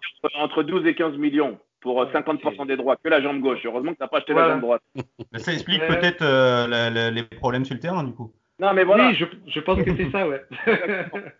Et je prends un autre cas, parce que je crois me rappeler, avec toutes les informations, excusez-moi, que j'ai dans la tête, mais de mémoire, à l'époque où Benedetto est sur le point de signer à l'OM, je crois que le président de son club, il a dit Mais comment vous voulez que je refuse une offre pareille ben C'est vrai. Mais c'est vrai, entendu, il l'avait dit. Entendu, personne ne m'aurait payé ça à part, à part Marseille. Donc on l'a mis dans l'avion. tu m'étonnes, avec, un paquet, avec un paquet cadeau, hein, avec un rose autour, et ils l'ont mis dans la soute à l'époque où Omar Da Fonseca m'a dit je préfère Benedetto qu'Icardi. Je dis mais toi faut arrêter le maté avec euh, avec euh, du, Calvados mon pote. Hein. non mais c'est pas c'est une c'est une c'est une réflexion, c'est pas une critique contre le contre l'homme ou quoi que ce soit. C'est un constat sportif et un ratio financier. Parce que tu me dis dépenser 370 millions, mais si tu mets Benedetto, Mitroglou, euh, Trotman, déjà tu vas voir combien tu as avalé d'argent. Tu veux qu'on discute de Sertic aussi? Des joueurs que tu ne revendras jamais. Sertic, et qui n'a pas été revendu, à, 180 000 euros mensuels, qui a joué 4 matchs en, en 3 saisons. Euh, on, pourrait faire, on pourrait faire une, une, encore plus longue. Voilà. largement, largement. On a 10 joueurs en fin de contrat au mois de juin, donc euh, je peux te dire qu'on peut la faire la liste. Hein. Évidemment. Mais ça, ça, explique aussi euh, l'investissement et ce, cette espèce de déficit que tu as. Euh, comment il s'appelle? Florian Thauvin est en fin de contrat, je crois. Mmh. Oui, Thauvin. Tu as Amavi, as Germain. Donc euh, oui, mais je vais prendre juste Tovin pour un exemple qui, me paraît moins absurde. Tu as acheté Razonjic, je crois, entre 8 et 10 millions. Ouais. Au lieu de le garder chez toi, le faire jouer, peut-être à la place d'un joueur qui est en fin de contrat, pour le mettre en avant, pour peut-être pourquoi pas le vendre, tu vas le prêter à un autre club. Ouais. Et lui va le faire jouer. Tu vois? Ça, ça me paraît un peu absurde. Ah mais complètement. Complètement.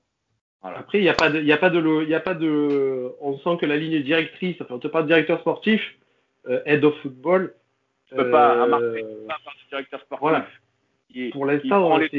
Pas de conférences de presse, qui prend les, qui prend les patins quand, euh, quand il doit défendre un joueur devant tout le monde, comme pour les. Tiens, tout à l'heure, vous avez voulu parler de, comme je, de Paris. Qui, mm. qui, lorsqu'on a commencé à voir Neymar à droite à gauche, euh, sur nos, euh, dans les journaux, euh, dans les journaux barcelonais. Qui prend le micro dans les, dans, le, dans les couloirs Bien sûr, c'est Leonardo. Leonardo, bah, bien sûr. C'est tout. Oui, c'est tout. Mais après, tu as, tu as, un, vrai, tu as un vrai directeur sportif et surtout, tu as. Euh, tu as alors, c'est con, mais les Qataris, ils sont quand même plus au fait du foot que les Américains, en général, enfin, en tout cas que ma courte. et même s'ils investissent des millions et des millions, des centaines de millions comme ça, sans sourciller, euh, ils surveillent quand même leurs investissements. Et effectivement, quand les investissements logique. Sont logique. Mais bien sûr, c'est logique, bien sûr. Logique. Et quand les investissements sont et les résultats ne sont pas à la hauteur, euh, les entraîneurs changent. Alors, El Khalifi, c'est autre chose parce qu'il y a aussi euh, une histoire. Euh, il a été placé là, il a, il a des, des liens avec la famille royale. C'est bon, ça c'est autre chose. Donc El Khalifi, même s'il n'a pas bougé, il y a eu des, moments quand même où il a été sur la sellette. On l'a entendu Bien à sûr. plusieurs reprises. il a été sur la sellette.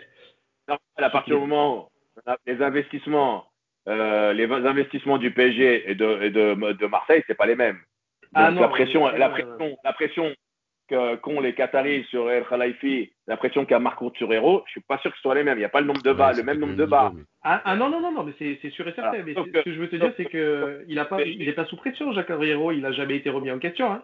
Exactement. Sauf qu'au PSG, si, si on veut faire un, compara- un, un petit comparatif qui peut être intéressant malgré tout, euh, je pense que Nasser El Khalifi, très intelligent, avec peut-être un peu, un peu plus d'humilité, a eu l'intelligence de ne pas faire ce qu'a fait Hero ces derniers temps. Exactement. Mhm. L'intelligence de mettre un vrai directeur sportif et un taulier, et un mec qui connaît le club et qui a, qui a- qui a un retentissement international. Ce que n'a pas fait Marseille. Et Marseille, Ouais. c'est Marseille, encore une fois, c'est pas Reims, c'est pas, c'est pas Caen. Marseille, mais c'est un grand club. C'est pas, tu vois ce que je veux dire? Marseille ne peut pas. Bah, Bien sûr. De- À, de- à Marseille, à Marseille, Euh, tu as suffisamment de, de Leonardo dans l'historique pour en nommer un, ouais. eh, on peut pas, tu peux pas, sûr. tu peux pas gérer Marseille comme tu, tu, tu gères euh, mais est-ce qu'ils le veulent, c'est ça? C'est la question. Mais c'est ça. Et surtout, euh, il faut savoir un truc, c'est que bon, pour, continuer le parallèle que tu fais avec, euh, avec Paris, euh, j'ai l'impression que El Khalifi, euh, dès le début, lui, il s'est planté au début.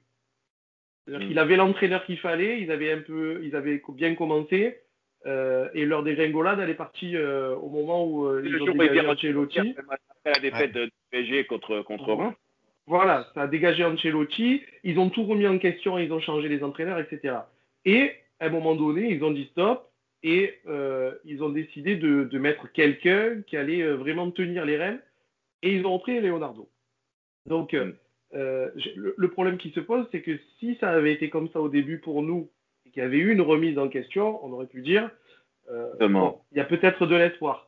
Parce qu'au bout du compte, euh, voilà, sportivement, ça aurait en pu fait, se voilà, c'est ça. c'est Après, Là, on est dans l'inverse. On est à l'inverse, c'est-à-dire hein. que.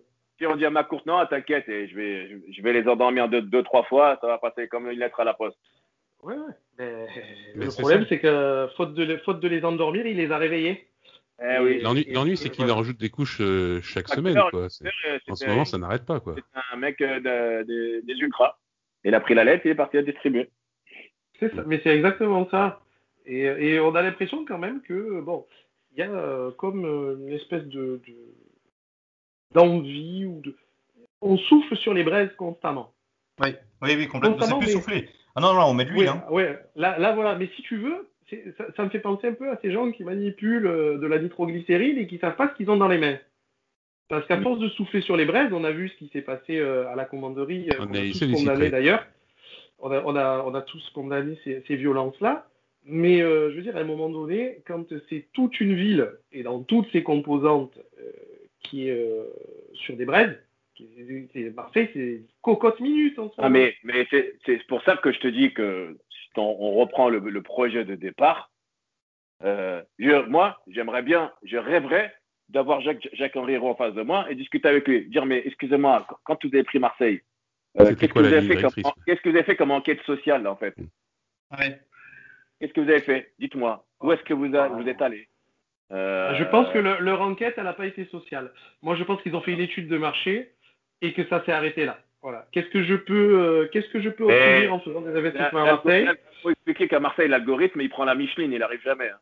Eh, mais on est d'accord, hein. Mais là, je pense que Après, ça, vous avez je vu- pense que ça a été fait comme ça. Vous avez vu les dossiers, soi-disant qu'il avait montré euh, Héros sur, sur son bu- bureau avec les, les- les retours qu'il avait eu des supporters, etc. Il y a, il y a quelques temps, il avait dit ouais, Oui, euh, on va étudier tout ça, et puis là, il nous sort un Agora, un Agora euh, OM, et on se Mm. demande mais c'est quoi le but, quoi? Enfin, qu'est-ce qu'il a écouté, qu'est-ce qu'il a lu? D'où il vient, ce d'où dossier- il vient ce nom Agora, déjà là Ah, ben, Mais ils ont on voulu faire, ils, ont voulu faire de la sémantique. Agora, ça. espace, vois. Agora, je connais les chats, mais c'est tout. Euh, les Non, chats c'est- Angora. C'est le, le- le côté grec, le côté grec du mot, tu vois, le côté euh, rassembleur, euh, tu vois, où tu, tu rassembles le peuple et tout ça. C'est ça, c'est ça l'agora en fait. Euh, je pense qu'il y, y a derrière, c'est vraiment le, le terme grec qu'il y a derrière.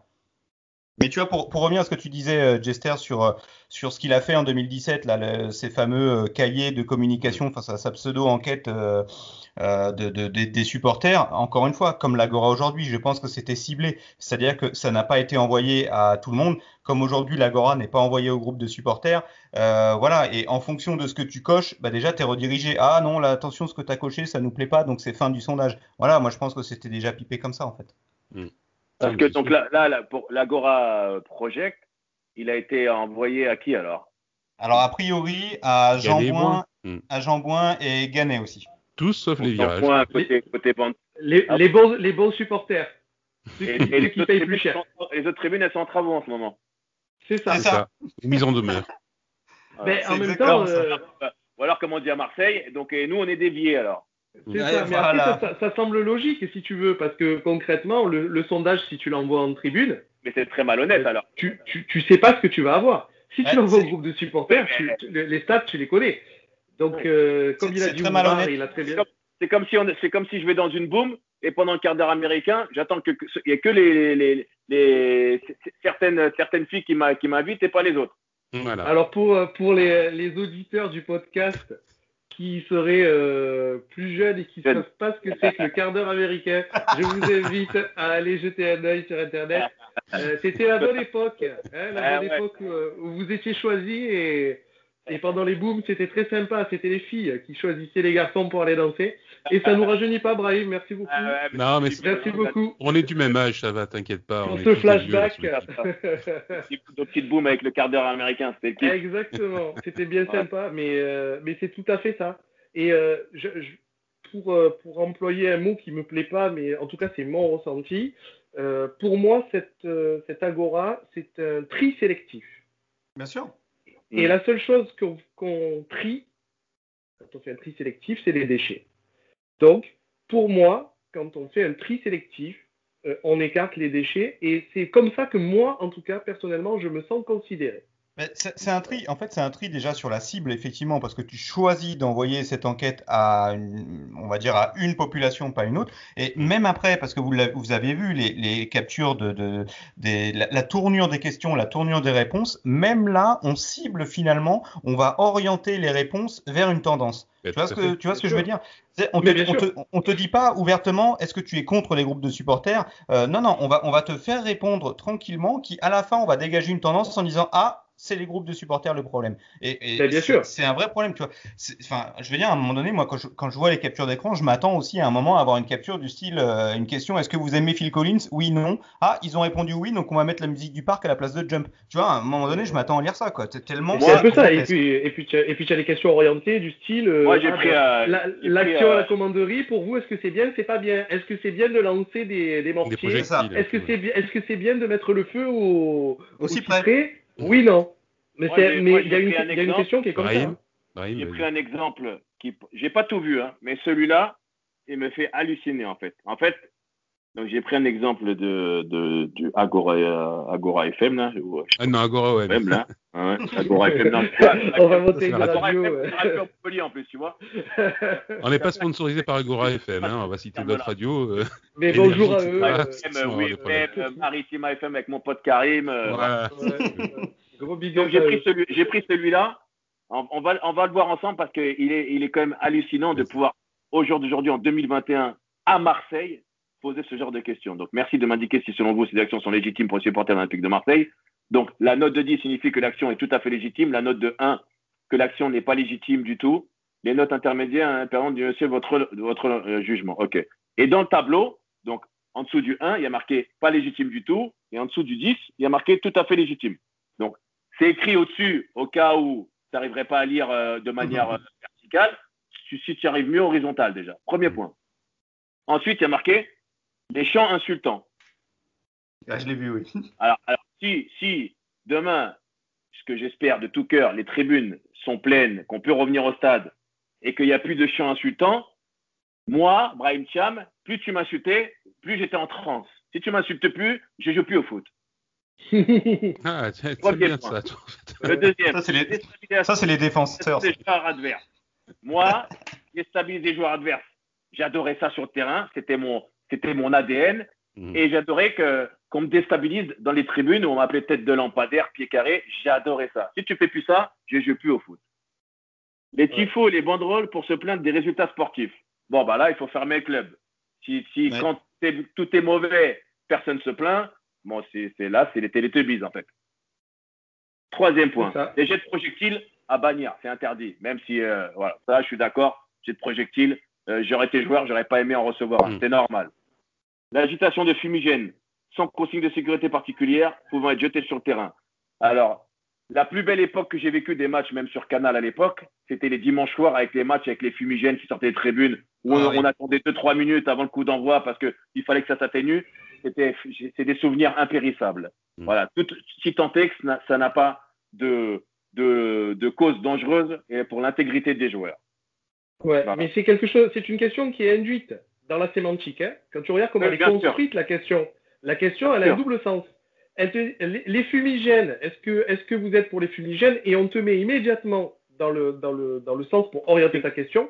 Ils peuvent être jetés sur la, sur, la pelouse. Donc tu induis directement que c'est dangereux. Et d'autant plus que euh, tu, tu, verras, Brahim, je t'ai mentionné dans un tweet où euh, j'ai mis tout le questionnaire. Il y a tout dedans. Donc tu, auras toutes les questions et tout ça. Je t'ai mentionné sur Twitter. Et dans, ce, dans, le, dans les questions, il y a aussi est-ce que vous êtes pour les fumigènes encadrés, euh, sécurisés, euh, les fameux fumigènes froids dont, on avait parlé. La, Mais la contre-question. Euh, exactement, tout cet agora OM, toutes ces questions-là, en tout cas les questions sensibles, parce qu'il faut, il faut le, comme tu l'analyses, le questionnaire. Il y a des questions qui sont anodines et qui sont construites de telle manière eh que tu comprennes qu'ils ne sont pas contre les supporters. Il y a, il y, a celles, il y a celles que tu peux envoyer aux supporters qui sont évidentes, auxquelles ils ne vont, pas, ils vont pas répondre négativement. Comme, euh, Exactement. les, les, chants festifs. c'est eh oui. le, supporter qui, a qui est contre les chants festifs, il faut qu'il aille, euh, il faut qu'il aille à la pêche euh, sur le vieux port tous les, tous, les, tous les, tous les week-ends et puis aller au foot en fait. Il est tranquille. avec cette, construction, avec cette construction de phrase, tu montres que tu n'es pas contre les ultras, parce qu'en fait, le questionnaire, il est comme ça. Il est adressé. Sauf que tu, sauf que tu l'as pas envoyé aux ultras. Non, mais justement, mais si tu veux, dans la compréhension du public de ce qu'ils cherchent eux, moi je me mets à leur place, tu envoies un message positif aux gens des tribunes. On n'est pas contre les ultras. Ne croyez pas ce qui se dit. Regardez. Et dans les questions, euh, les supporters mettent l'ambiance, etc., etc. Mais par contre, dans l'inconscient collectif, alors je te dis ça parce que moi, la psycho, c'est mon, c'est mon domaine. Donc je suis vachement euh, attentif à ce genre de construction de phrases. Et on envoie par contre des signaux de dangerosité. Les fumigènes, c'est dangereux. Les ultras, ils insultent. Les banderoles insultent la direction. Et en même temps, est-ce que vous ne pensez pas que les ultras devraient être beaucoup plus euh, en phase avec la direction, beaucoup plus suivre ce que la direction dit? Tu verras, je t'ai mis tous les. Et même dans le questionnaire, il y a des incidents à la commanderie. Hein. Mais bien sûr. Donc, si tu veux, ce questionnaire, il est construit de telle manière à ce qu'ils se dédouanent, eux, de ce, projet de, de vider les tribunes des ultras. Voilà. Et d'un autre côté, il envoie des messages pour que toi, tu sois du côté de la direction et pas du côté des supporters. et c'est vraiment intéressant de le, voir comme ça. Favorise les supporters dans un sens par rapport à certaines questions qui sont logiques, auxquelles ils savent très bien qu'ils vont avoir un retour positif. Bien sûr, bien sûr. Exclure, exclure euh, indirectement, euh, mais pas de leur fait, du fait de, la nature des questions et de la réponse logique des gens, de ce qu'ils ont envie voilà. Ce questionnaire, il est induit et c'est encore une fois de la communication pure. En fait, avec de la à la fin, il va te faire, il va te faire dire quoi? Bah en fait, une partie des supporters, ils sont contents d'être au stade, des chants et compagnie, mais il y a des choses dangereuses qui ont compagnie, qui, qui veulent, qui veulent pas et compagnie. Et ces choses-là sont imputables aux ultras. Donc les ultras mais exactement, exactement. mais même tu vas demander au plus extrême des ultras, tu vas lui dire, lui, lui poser. Euh, et quand je dis le plus extrême des ultras, je parle pas chez nous, je parle en général. Et tu vas lui dire, euh, est-ce que c'est bien de lancer des piles euh, sur les gens ou de lancer un fumigène sur un joueur? Mais euh, le, mec, il va te dire non. Hein. Il va te dire euh, la plupart du temps, moi, dans ma vie de tous les jours, je travaille, je lance pas des fumigènes sur les gens. Donc bien sûr, c'est pas bien. On le fait. Et les, regarde, la question sur les, je crois que je t'ai dit les, chants insultants. Le père de famille qui veut venir avec ses enfants, il n'a pas envie d'entendre des insultes. Mais qui, qui, insulte, euh, qui insulte les gens, les joueurs adverses dans les tribunes? C'est Jutran, mais ça fait partie du, ça fait partie du, ça fait partie du jeu. Et puis en tribune, crois-moi qu'il ne sait pas les derniers hein, pour, pour avoir suivi les eh matchs euh, ça bouge de partout, hein, quel que soit l'endroit où tu te trouves. Et, euh, et, et, même toi, quand tu es avec tes enfants, tu leur dis, les gars, pas de gros mots, hein. D'accord? On est au stade, on est tranquille. Ben quand le match y part, toi, tu es le premier à te lever et à dire n'importe quoi, et tes enfants, ils te regardent, c'est eux qui te disent Papa, tu m'avais dit qu'on ne devait pas dire de gros mots au stade. Donc Ah, voilà, ça se, Ouais, ça se tu, trouve dis, de tu dis à- partout. tu dis à- tu dis à ton enfant de 13 ans, 14 ans de ne pas dire de gros mots, c'est bien, ça fait partie de l'éducation. Et tu, Ouais. regardes, tu regardes sa story sur Snap ou compagnie et dis à son pote ferme ta gueule. Euh, exactement. en, fait, en fait, autant que je lui dise à lui directement, je ne vais pas lui cacher la vérité. Exactement. Exactement. Non, mais, euh, non, mais non, voilà, ce la- questionnaire, Euh, la bonne éducation, mais il faut, euh, il faut pas, il faut pas vouloir masquer la réalité aussi. C'est la réalité. Après, euh, voilà, ce questionnaire, il est, diri- il est dirigé, il Orienté, est construit de telle manière à ce que les réponses sont totalement induites. Et encore une fois, ça corrobore un peu ce qu'on disait tout à l'heure. Euh, voilà, on, on- on pense que on on n'a pas de, on n'a pas de, de- une cognition suffisante ou une capacité Et d'élaboration donc- suffisante. Et donc pour euh, pour résumer un petit peu le, le le but le but cherché donc ça serait quoi? De- d'aseptiser un petit peu le, le les, vi- les virages euh, de le, le stade complètement et puis en sûr. vue d'une vente? Bah, c'est- Là, con- alors, conjointement, il y, a eu, il y a eu quoi? Il y a eu des mises en demeure, c'est ça? Ouais, Ouais, il y a eu une Ouais. mise en demeure des groupes. des groupes. Donc pour, pour faire quoi? Pour les dissoudre? Ah bah, À mon moi, avis, pour, les- ça, leur ouais. faire peur. Moi, je pense que c'est pour leur faire peur et Non. mettre, brandir une menace, expliquant. Parce que c'est l'histoire de la mise en demeure. Excuse-moi, Nico, après je te laisse parler parce que j'ai Après, faut voir le, c'est quoi le contenu de la mise en demeure en fait? Voilà, c'est le symbole de la mise en demeure. C'est pas le contenu de la lettre, c'est le Ah, symbole. ouais. On te met en demeure, tu parles, il y a la justice qui est là. On Voilà. te dit Donc- pas que tu vas être dissous. C'est encore pire en fait. Ah, Attaque-moi directement direct. pour faire Exactement. Et quand toi tu vas dire, mais vous avez menacé de nous dissoudre, ils vont te dire, mais pas du tout. On n'a pas dit ça. Mais il y a une mise en demeure. Une mise en demeure, c'est un acte juridique. Et on a des collègues dans, la, dans, dans ma salle de live qui sont des Mm. juristes, qui sont bien plus qualifiés que moi pour en Mm. parler. Mais quand tu mets quelqu'un en demeure, euh, tu lui expliques clairement, la mise en demeure, c'est si tu ne fais pas ça, il va se Bien passer sûr. Mais quand- Voilà. une mise en demeure de payer, c'est quoi? Exactement. Reçois un jour, j'espère pas pour vous, une mise en demeure d'un huissier à payer, tu vas voir. Tu, vas, tu, tu vas, tu pourras aller manger avec lui avant. Non, mais voilà, c'est pour ça que je j'ai pas, moi, je- pas vu le contenu, mais sur, le- sur, le, sur, sur, le, sur, le fond, euh, sur le fond, une mise en demeure, ça, ça veut dire ce que ça veut dire. Hein. Ouais, moi, Ouais, c'est pour ça que la mairie de Marseille aller- a dit euh, à enlever les mises en demeure et ensuite on discute quoi. Bien sûr, c'est logique. Et, et- et d'ailleurs, les, discours ouais. aujourd'hui du style euh, non, mais il faut rouvrir le dialogue euh, après que tu as envoyé une mise en demeure, ça me fait un peu rire euh, d'entendre ça. Ouvrard dire ça. Mais non, pour, pour, pour moi, la mise en demeure, c'est une première étape. Euh, je, je, je pense qu'ils iront plus loin. C'est un tout petit peu ce que sous-entend quand même euh, Ouvrard. Euh, et pour revenir sur le contenu de la lettre, euh, j'ai quand même bugué sur, euh, sur le- le- la faute. Euh, sur le- quand même le capitaine du club, on sait même pas comment s'écrit son prénom. Moi, ça me fait quand même halluciner et c'est dire à quel point ils sont déconnectés du, du, du, du- de, de la réalité. Euh, donc Steve Mandanda, euh, qui a priori n'a pas d'ailleurs n'a pas apprécié euh, être cité euh, là-dedans, mais euh, non non, moi je, je pense que y a euh, derrière il y a une autre étape. hein. C'est la mise en demeure n'est qu'une étape une.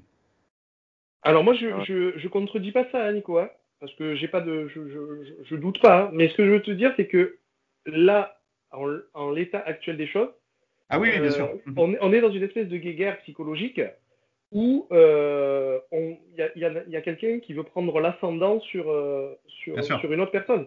Et cette mise en demeure là, on est dans quelque chose, et c'est le fonctionnement un peu de, de, de cette direction. hein. Je veux dire, moi, les- je- je- Brahim, il nous en parlera beaucoup mieux. J'ai jamais vu un contrat de foot euh, en vrai. Et effectivement, quand tu signes un contrat, euh, tu as tes les devoirs, les obligations, tu as ton salaire, les primes, etc., qui sont définis, et tu rajoutes des clauses. Et là, on est quand même dans des trucs où euh, les, les joueurs signent des clauses de confidentialité, euh, genre, ils se retrouvent tous mis à pied avec des contrats type, si tu parles dans la presse ou quoi que ce soit, alors après, je ne connais pas les- Mm. les- l'incidence, mais Rami en a parlé, c'est pas le seul. On est quand même dans quelque chose qui est vachement euh, judiciarisé, qui est vachement rigide, euh, qui fait un peu totalitaire, je trouve, moi, dans, dans, dans certains aspects. C'est ça, moi, qui me marque un petit peu dans cette direction. Je, je trouve qu'il y a pas mal de raideurs. Euh, on judiciarise beaucoup les choses, on utilise beaucoup de termes techniques. Ouais, mais euh, c'est le monde actuel ça aussi. Hein. ben, je ne suis pas certain que dans. Alors, pour, pour reprendre euh, Rachid Zerwal, sur son, sur son, sur son laïus sur euh, Jean-Michel Aulas, je ne suis pas certain que dans des clubs comme Lyon, euh, ça se passe comme ça ou dans d'autres clubs. Là, on est quand même dans quelque chose. La clause de confidentialité, euh, qu'on en parle, ok, mais que qu'on soit dans, un vocabulaire aussi judiciaire et justement là, c'est mise en demeure, etc. Je suis pas certain que ce soit comme ça partout. en tout cas, aux, États-Unis, ça se fait beaucoup. Hein. C'est problématique. c'est qu'on n'est pas aux États-Unis? Eh oui, mais c'est McCourt qui est aux, commandes. oui, non, mais c'est pour ça. C'est très problématique quand même. Mais quand, quand, tu dis euh, clause de confidentialité, c'est-à-dire? Ben, Par exemple, euh, Rami, alors il n'explique pas tout, mais il dit quand même, parce qu'il passe pas mal sur RMC, euh, Adil Rami, il explique quand même que, genre, il peut pas tout dire.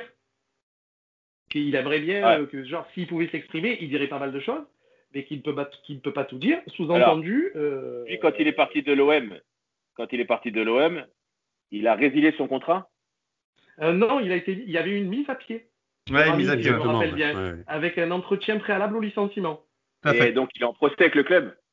Euh, il me semble que c'est toujours, il me semble c'est toujours en cours, mais je veux pas dire de bêtises. Je veux pas parler à sa place. Donc c'est euh, tout à fait logique. Il peut, peut pas dire ce qu'il a envie de dire. Oui, c'est pas faux. Et que ça viendra. Euh, ça vient. Ouais, le connaissant ces derniers temps, comme il est chaud de chaud du tweet et compagnie. Ouais. Ouais, ça viendra en temps voulu. Ça viendra. Après, il y a un truc sur lequel je voulais répondre parce que quand j'ai fait deux trois tweets et il y en a certains qui m'ont posé la question, qui mm. m'ont remercié parce que il n'y a, pas de remerciement à avoir, c'est juste un, ressenti par rapport un petit peu à la connaissance du, de, Marseille, de ses supporters. Moi qui suis un ancien joueur surtout et qui ai vécu là-bas, par rapport à, la connaissance aussi un petit peu sociologique et, sociale surtout de, tout ce qui se passe là-bas, qui me demandait, mais euh, il n'y a pas un mot de prise de position des joueurs. Mais sachez que les joueurs, il n'y a aucun joueur qui peut prendre une position sur une histoire ça. C'est évident, ils sont ah, salariés du club, c'est impossible. Premièrement, parce que, dans les contrats, il y, a, des, des, devoirs et, des, responsabilités qui font que tu n'as pas le droit, tu dois respecter ton club, l'image mhm. que tu en donnes et compagnie. Aujourd'hui, n'oubliez pas aussi qu'il y, a des primes d'éthique sur le, sur, mhm. il y a des éthiques qui, rentrent dans ce cadre-là. Ça veut dire que tu as des, critères, un cahier des charges dans ta prime d'éthique qui fait qu'il y a des choses que tu peux pas faire. Donc, c'est logique. N'attendez pas un, soutien officiel de la part des joueurs même si chacun doit avoir son idée sur, euh, sur, sur, les, sur les événements. Donc ça, c'est. Mais bien sûr, c'est, ça c'est sûr, c'est sûr, c'est évident. Voilà, Il se suiciderait professionnellement, hein, c'est impossible. Voilà. Après, après moi, ce qui, est, ce, qui est, ce qui est sûr, parce que je lisais un petit peu la mise en demeure que je n'avais pas lu encore dans, dans, la totalité, ce qui est sûr, c'est que, alors, il y a, y a deux, trois choses. C'est que euh, dans la période actuelle où les Marseillais, comme tous les supporters, ne peuvent pas aller au stade, mais quand on connaît le besoin vital Mm. de, des Marseillais d'aller de, de, au stade et de chanter, de crier, de soutenir leur équipe comme, comme, comme dans d'autres clubs, il y a une frustration qui est, qui est décuplée, mais c'est incroyable en fait. Et, et, et, la seule erreur qu'ils ont commis, c'est d'aller faire ce qu'ils ont fait l'autre jour au centre d'entraînement en fait. Il fallait pas le faire. Il fallait pas le faire. Quand bien même tu t'es énervé, tu avais la rage contre qui que ce soit, en fait, il fallait pas le faire parce qu'en fait, tu as amené de l'eau au moulin pour cette mise en demeure. Tu as, tendu la perche, mm. de, de, de, la Villénie pour qu'elle soit saisie par euh, le club et qu'il te, mette, qu'il te fasse cette mise en demeure. Et j'ai préféré hier, lorsque Rachid Zerwal a dit, s'il faut qu'on fasse venir 30 000 personnes, euh, même s'il faut faire attention évidemment avec cette, cette, cette, cette épidémie, mais sur le, sur le fond de l'idée. Ouais, défiler pacifiquement avec les banderoles. Pour, les, pour les, les, manifestations sur différents sujets sociétaux, là, je suis plus d'accord. Ça, et ça fait plus de bruit et de mal publiquement que ce que vous avez fait l'autre jour. Parce que déjà. Parce que tu rallies à ta cause. Ça se fait pas. Tu vas, tu, vas, tu vas abîmer ton propre club. Tu, détériores l'image du club parce que euh, Marseille, c'est connu pour sa ferveur et compagnie, pas pour, pas pour, pas pour ça vis-à-vis des joueurs. D'ailleurs, je crois que de mémoire, euh, je ne sais pas si, si c'est arrivé depuis 10 ans ce qui s'est passé l'autre jour à Marseille. Euh, plus, que ça, ouais. Voilà, même plus que ça. Moi, de ma, de, de, de ma connaissance, depuis que je joue au foot et je connais un peu Marseille, j'ai jamais vu un truc, j'ai jamais vu un truc comme ça. Voilà, donc, donc ça, ça ne rend pas service et c'est là que qu'on a besoin de, de, de tauliers dans l'entourage des supporters pour éviter ces choses-là, même si il y a de de, de la rage débordante et il y a de, on a envie de, de, de, de, crier un petit peu, d'extrapoler tout ce qu'on a à l'intérieur de soi, mais ça, ça n'a ça n'a pas rendu service et ça a permis derrière de glisser au calme la mise en demeure. Et, d'ailleurs, quand on lit le contenu de la lettre, 70% euh, c'est basé là-dessus. Ouais, c'est ça. Aujourd'hui, c'est clairement le, prétexte à tout, en fait. Évidemment. Euh, et, pour moi, même au projet Agora, quand tu lis les questions du projet Agora, c'est très très lié aux événements de, de, la commanderie. C'est un, un, prétexte à tout ce qu'ils mettent en place là et ce qu'ils vont mettre en place derrière, c'est sûr. Évidemment. Bon, les gars, on a bien fait le tour de tout ça, même si encore, je pense qu'on pourrait encore discuter pendant des, heures et des heures là-dessus. Euh, bon, ben on va on va attendre un petit peu que tout ça se décante, on va voir un petit peu ce qui va se passer dans les, dans les jours qui arrivent, euh, voir si euh, donc JSCHE donc sera conforté de toute façon à son poste de présidence, puisque vous avez dit qu'apparemment il serait pas débarqué. Voir comment ça c'est, c'est, le c'est notre ressenti. C'est ce qu'on ressent, oui, oui, oui, on verra. donc c'est pour ça. comment il pourrait être débarqué. Hein. Et donc voilà, on verra s'il y a manifestation des, supporters, s'il y a une action derrière, mairie, etc., les pouvoirs publics, et si effectivement derrière on partirait pas sur une vente du club. Bon, ben on, verra tout ça. Bon, en attendant donc l'actu, on va terminer le, podcast là-dessus si vous êtes d'accord. Euh, les petits pronos. Il y a un Nantes OM ce soir. Et puis il y a un Lyon qui se profile, hein, donc euh, voilà, donc on, L'OM est encore un petit peu à la traîne. On a Largué qui est, aux commandes pour l'instant et qui, en, ajoutant des jeunes, s'en sort pas si mal que ça, entre guillemets, euh, avec des absences, Milik, etc. Bon. Donc Nantes, euh, Nantes OM ce soir. vos pronos, Brahim. Allez, lance-toi.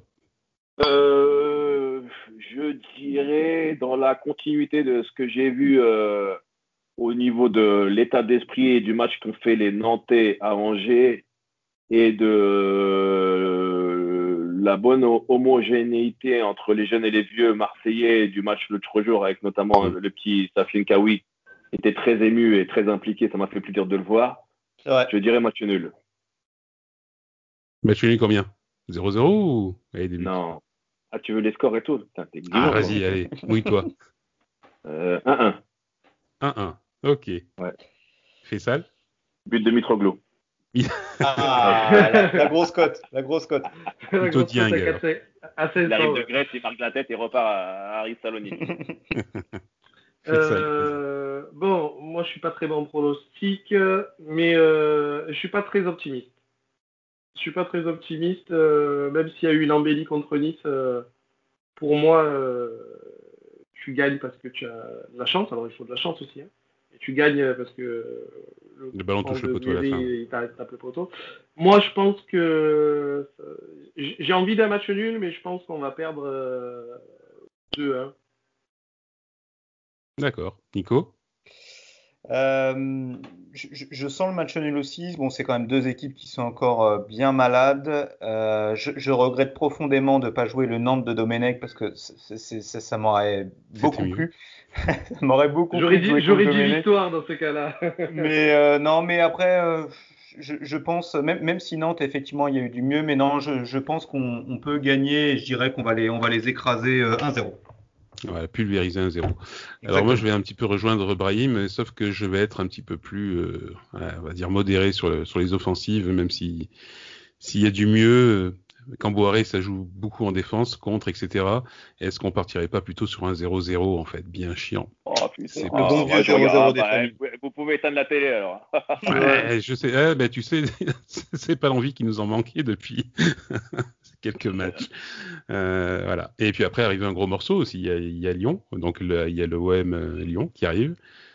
Euh, Brahim, tu le sens comment ce match? Parce que ça va être quand même euh, entre guillemets une affiche et puis. Euh, pour, Être, euh, pour, être, cohérent, pour être cohérent, c'est difficile ta question parce que mm. euh, euh, il faudrait qu'on ait vu le match de ce soir pour voir des affirmations ou des confirmations pour, pour, mm. avoir essayé d'avoir une, une analyse d'activité et une projection cohérente.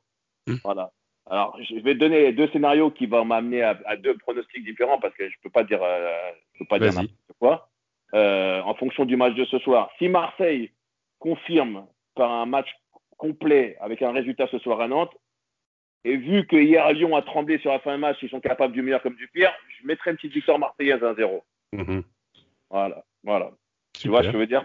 Ouais, si, ouais, si Marseille fait un match médiocre dans la difficulté, mais qu'ils affichent quand même certaines vertus face à Nantes ce soir et qu'ils arrachent un point, je mettrai match nul contre Lyon. Mhm. Tout à fait. Et, mais je voilà, j'imagine qu'ils perdront, qu'ils perdront pas pour euh, pour donner un peu de baume au cœur aux supporters. ouais, en fait, tout dépend du match de ce soir et si c'est confirmé ou pas, tout à fait. Ouais. Ok. Faisal? Ben, on est dans le, on est dans la continuité de ce qu'a dit Ibrahim. Après, tu sais que moi, je suis euh, le pessimiste de la bande. ah ben, Vas-y. Voilà, en général, euh, moi pour moi, euh, si on se base, c'est pour ça que c'est un peu biaisé, si on se base sur la dynamique actuelle, et si le match de Lyon avait lieu ce soir ou demain, je pense qu'il n'y aura pas débat et qu'on qu'on ait une classe en dessous dans le jeu actuellement. Après, voilà, je pense que ça dépendra du match de ce soir, effectivement. Si l'OM gagne avec une production intéressante et que les gens sont en confiance, sur un match euh, après contre Lyon, tout est possible. Tout est ouvert, mais bon, attendons déjà le match de Nantes. Ouais. Nico? Ouais, Alors moi, à la base, je suis plutôt optimiste, mais c'est vrai que j'ai du mal à, à avoir un, un, résultat positif contre Lyon, même si je, je, trouve que Lyon, sur les, sur les deux, trois derniers matchs, c'est un tout petit peu en dessous. Alors après, euh, attention, c'est pas non plus, euh, c'est pas non plus euh, grand chose, mais c'est un tout petit peu en dessous parce qu'il y a, il y, y a quelques semaines, ça, ça tournait vraiment bien, donc euh, Allez, je dirais un, un match nul, euh, un partout. D'accord. Et je te rejoins aussi là pour le coup. Pour le coup. Et effectivement, Nantes euh, ce soir, ce sera de, déterminant pour la suite des événements. En tout cas, ouais. Ah, si tu perds, si tu perds ce soir et qu'en plus euh, sans, sans manière, sans, sans, sans, envie, ça va être très compliqué. Il faudra voir si on a récupéré les, les, les absents et puis les, Aussi, les retours voilà. de blessures, si Amavi est au top, si Milik peut revenir, etc. Donc, Tout à fait. Moi, je vois. Ils perdront pas ce soir. On s'envoie un petit message ce soir, mais vous, ils perdront pas, vous allez voir. Ah, allez, on se tient au courant. Ce soir, je pense pas, ouais. Bon, bah écoutez les gars, un gros merci euh, pour cette émission, un podcast qui a finalement été euh, plus long que prévu, mais bon, il y avait, il y avait de la matière. Un gros merci à Brahim qui nous a rejoint, donc et qui nous a fait le plaisir d'être sur ce podcast. Et puis euh, surtout, on merci Brahim. Merci à vous les gars, c'est un plaisir. Ah, merci bah, beaucoup. C'est ouais. un plaisir partagé. Merci à toi. Et on espère. Merci bah, Nico aussi. Merci à toi, j'espère. Il n'y a pas de souci. Et puis, euh, Brahim, il n'y a, a, pas de souci. La porte est ouverte. Tu reviens quand tu, tu, le souhaites, quand tu veux. Pas de problème. La prochaine voilà. fois, je viens, on le fait en plein air. On le fait en plein air au, au Prado. Là. Ah, bah, allez, super. Ouais. on se donne rendez-vous comme ça si on, Allez. Ça va. Allez, bon, ben, je vous bonne journée. dis bonne journée à tous. Euh, merci pour vos retours sur le podcast quand vous l'entendrez. Et, puis, on se dit à très bientôt pour un prochain numéro. Merci à tout le monde. Allez, merci beaucoup. Bye bye.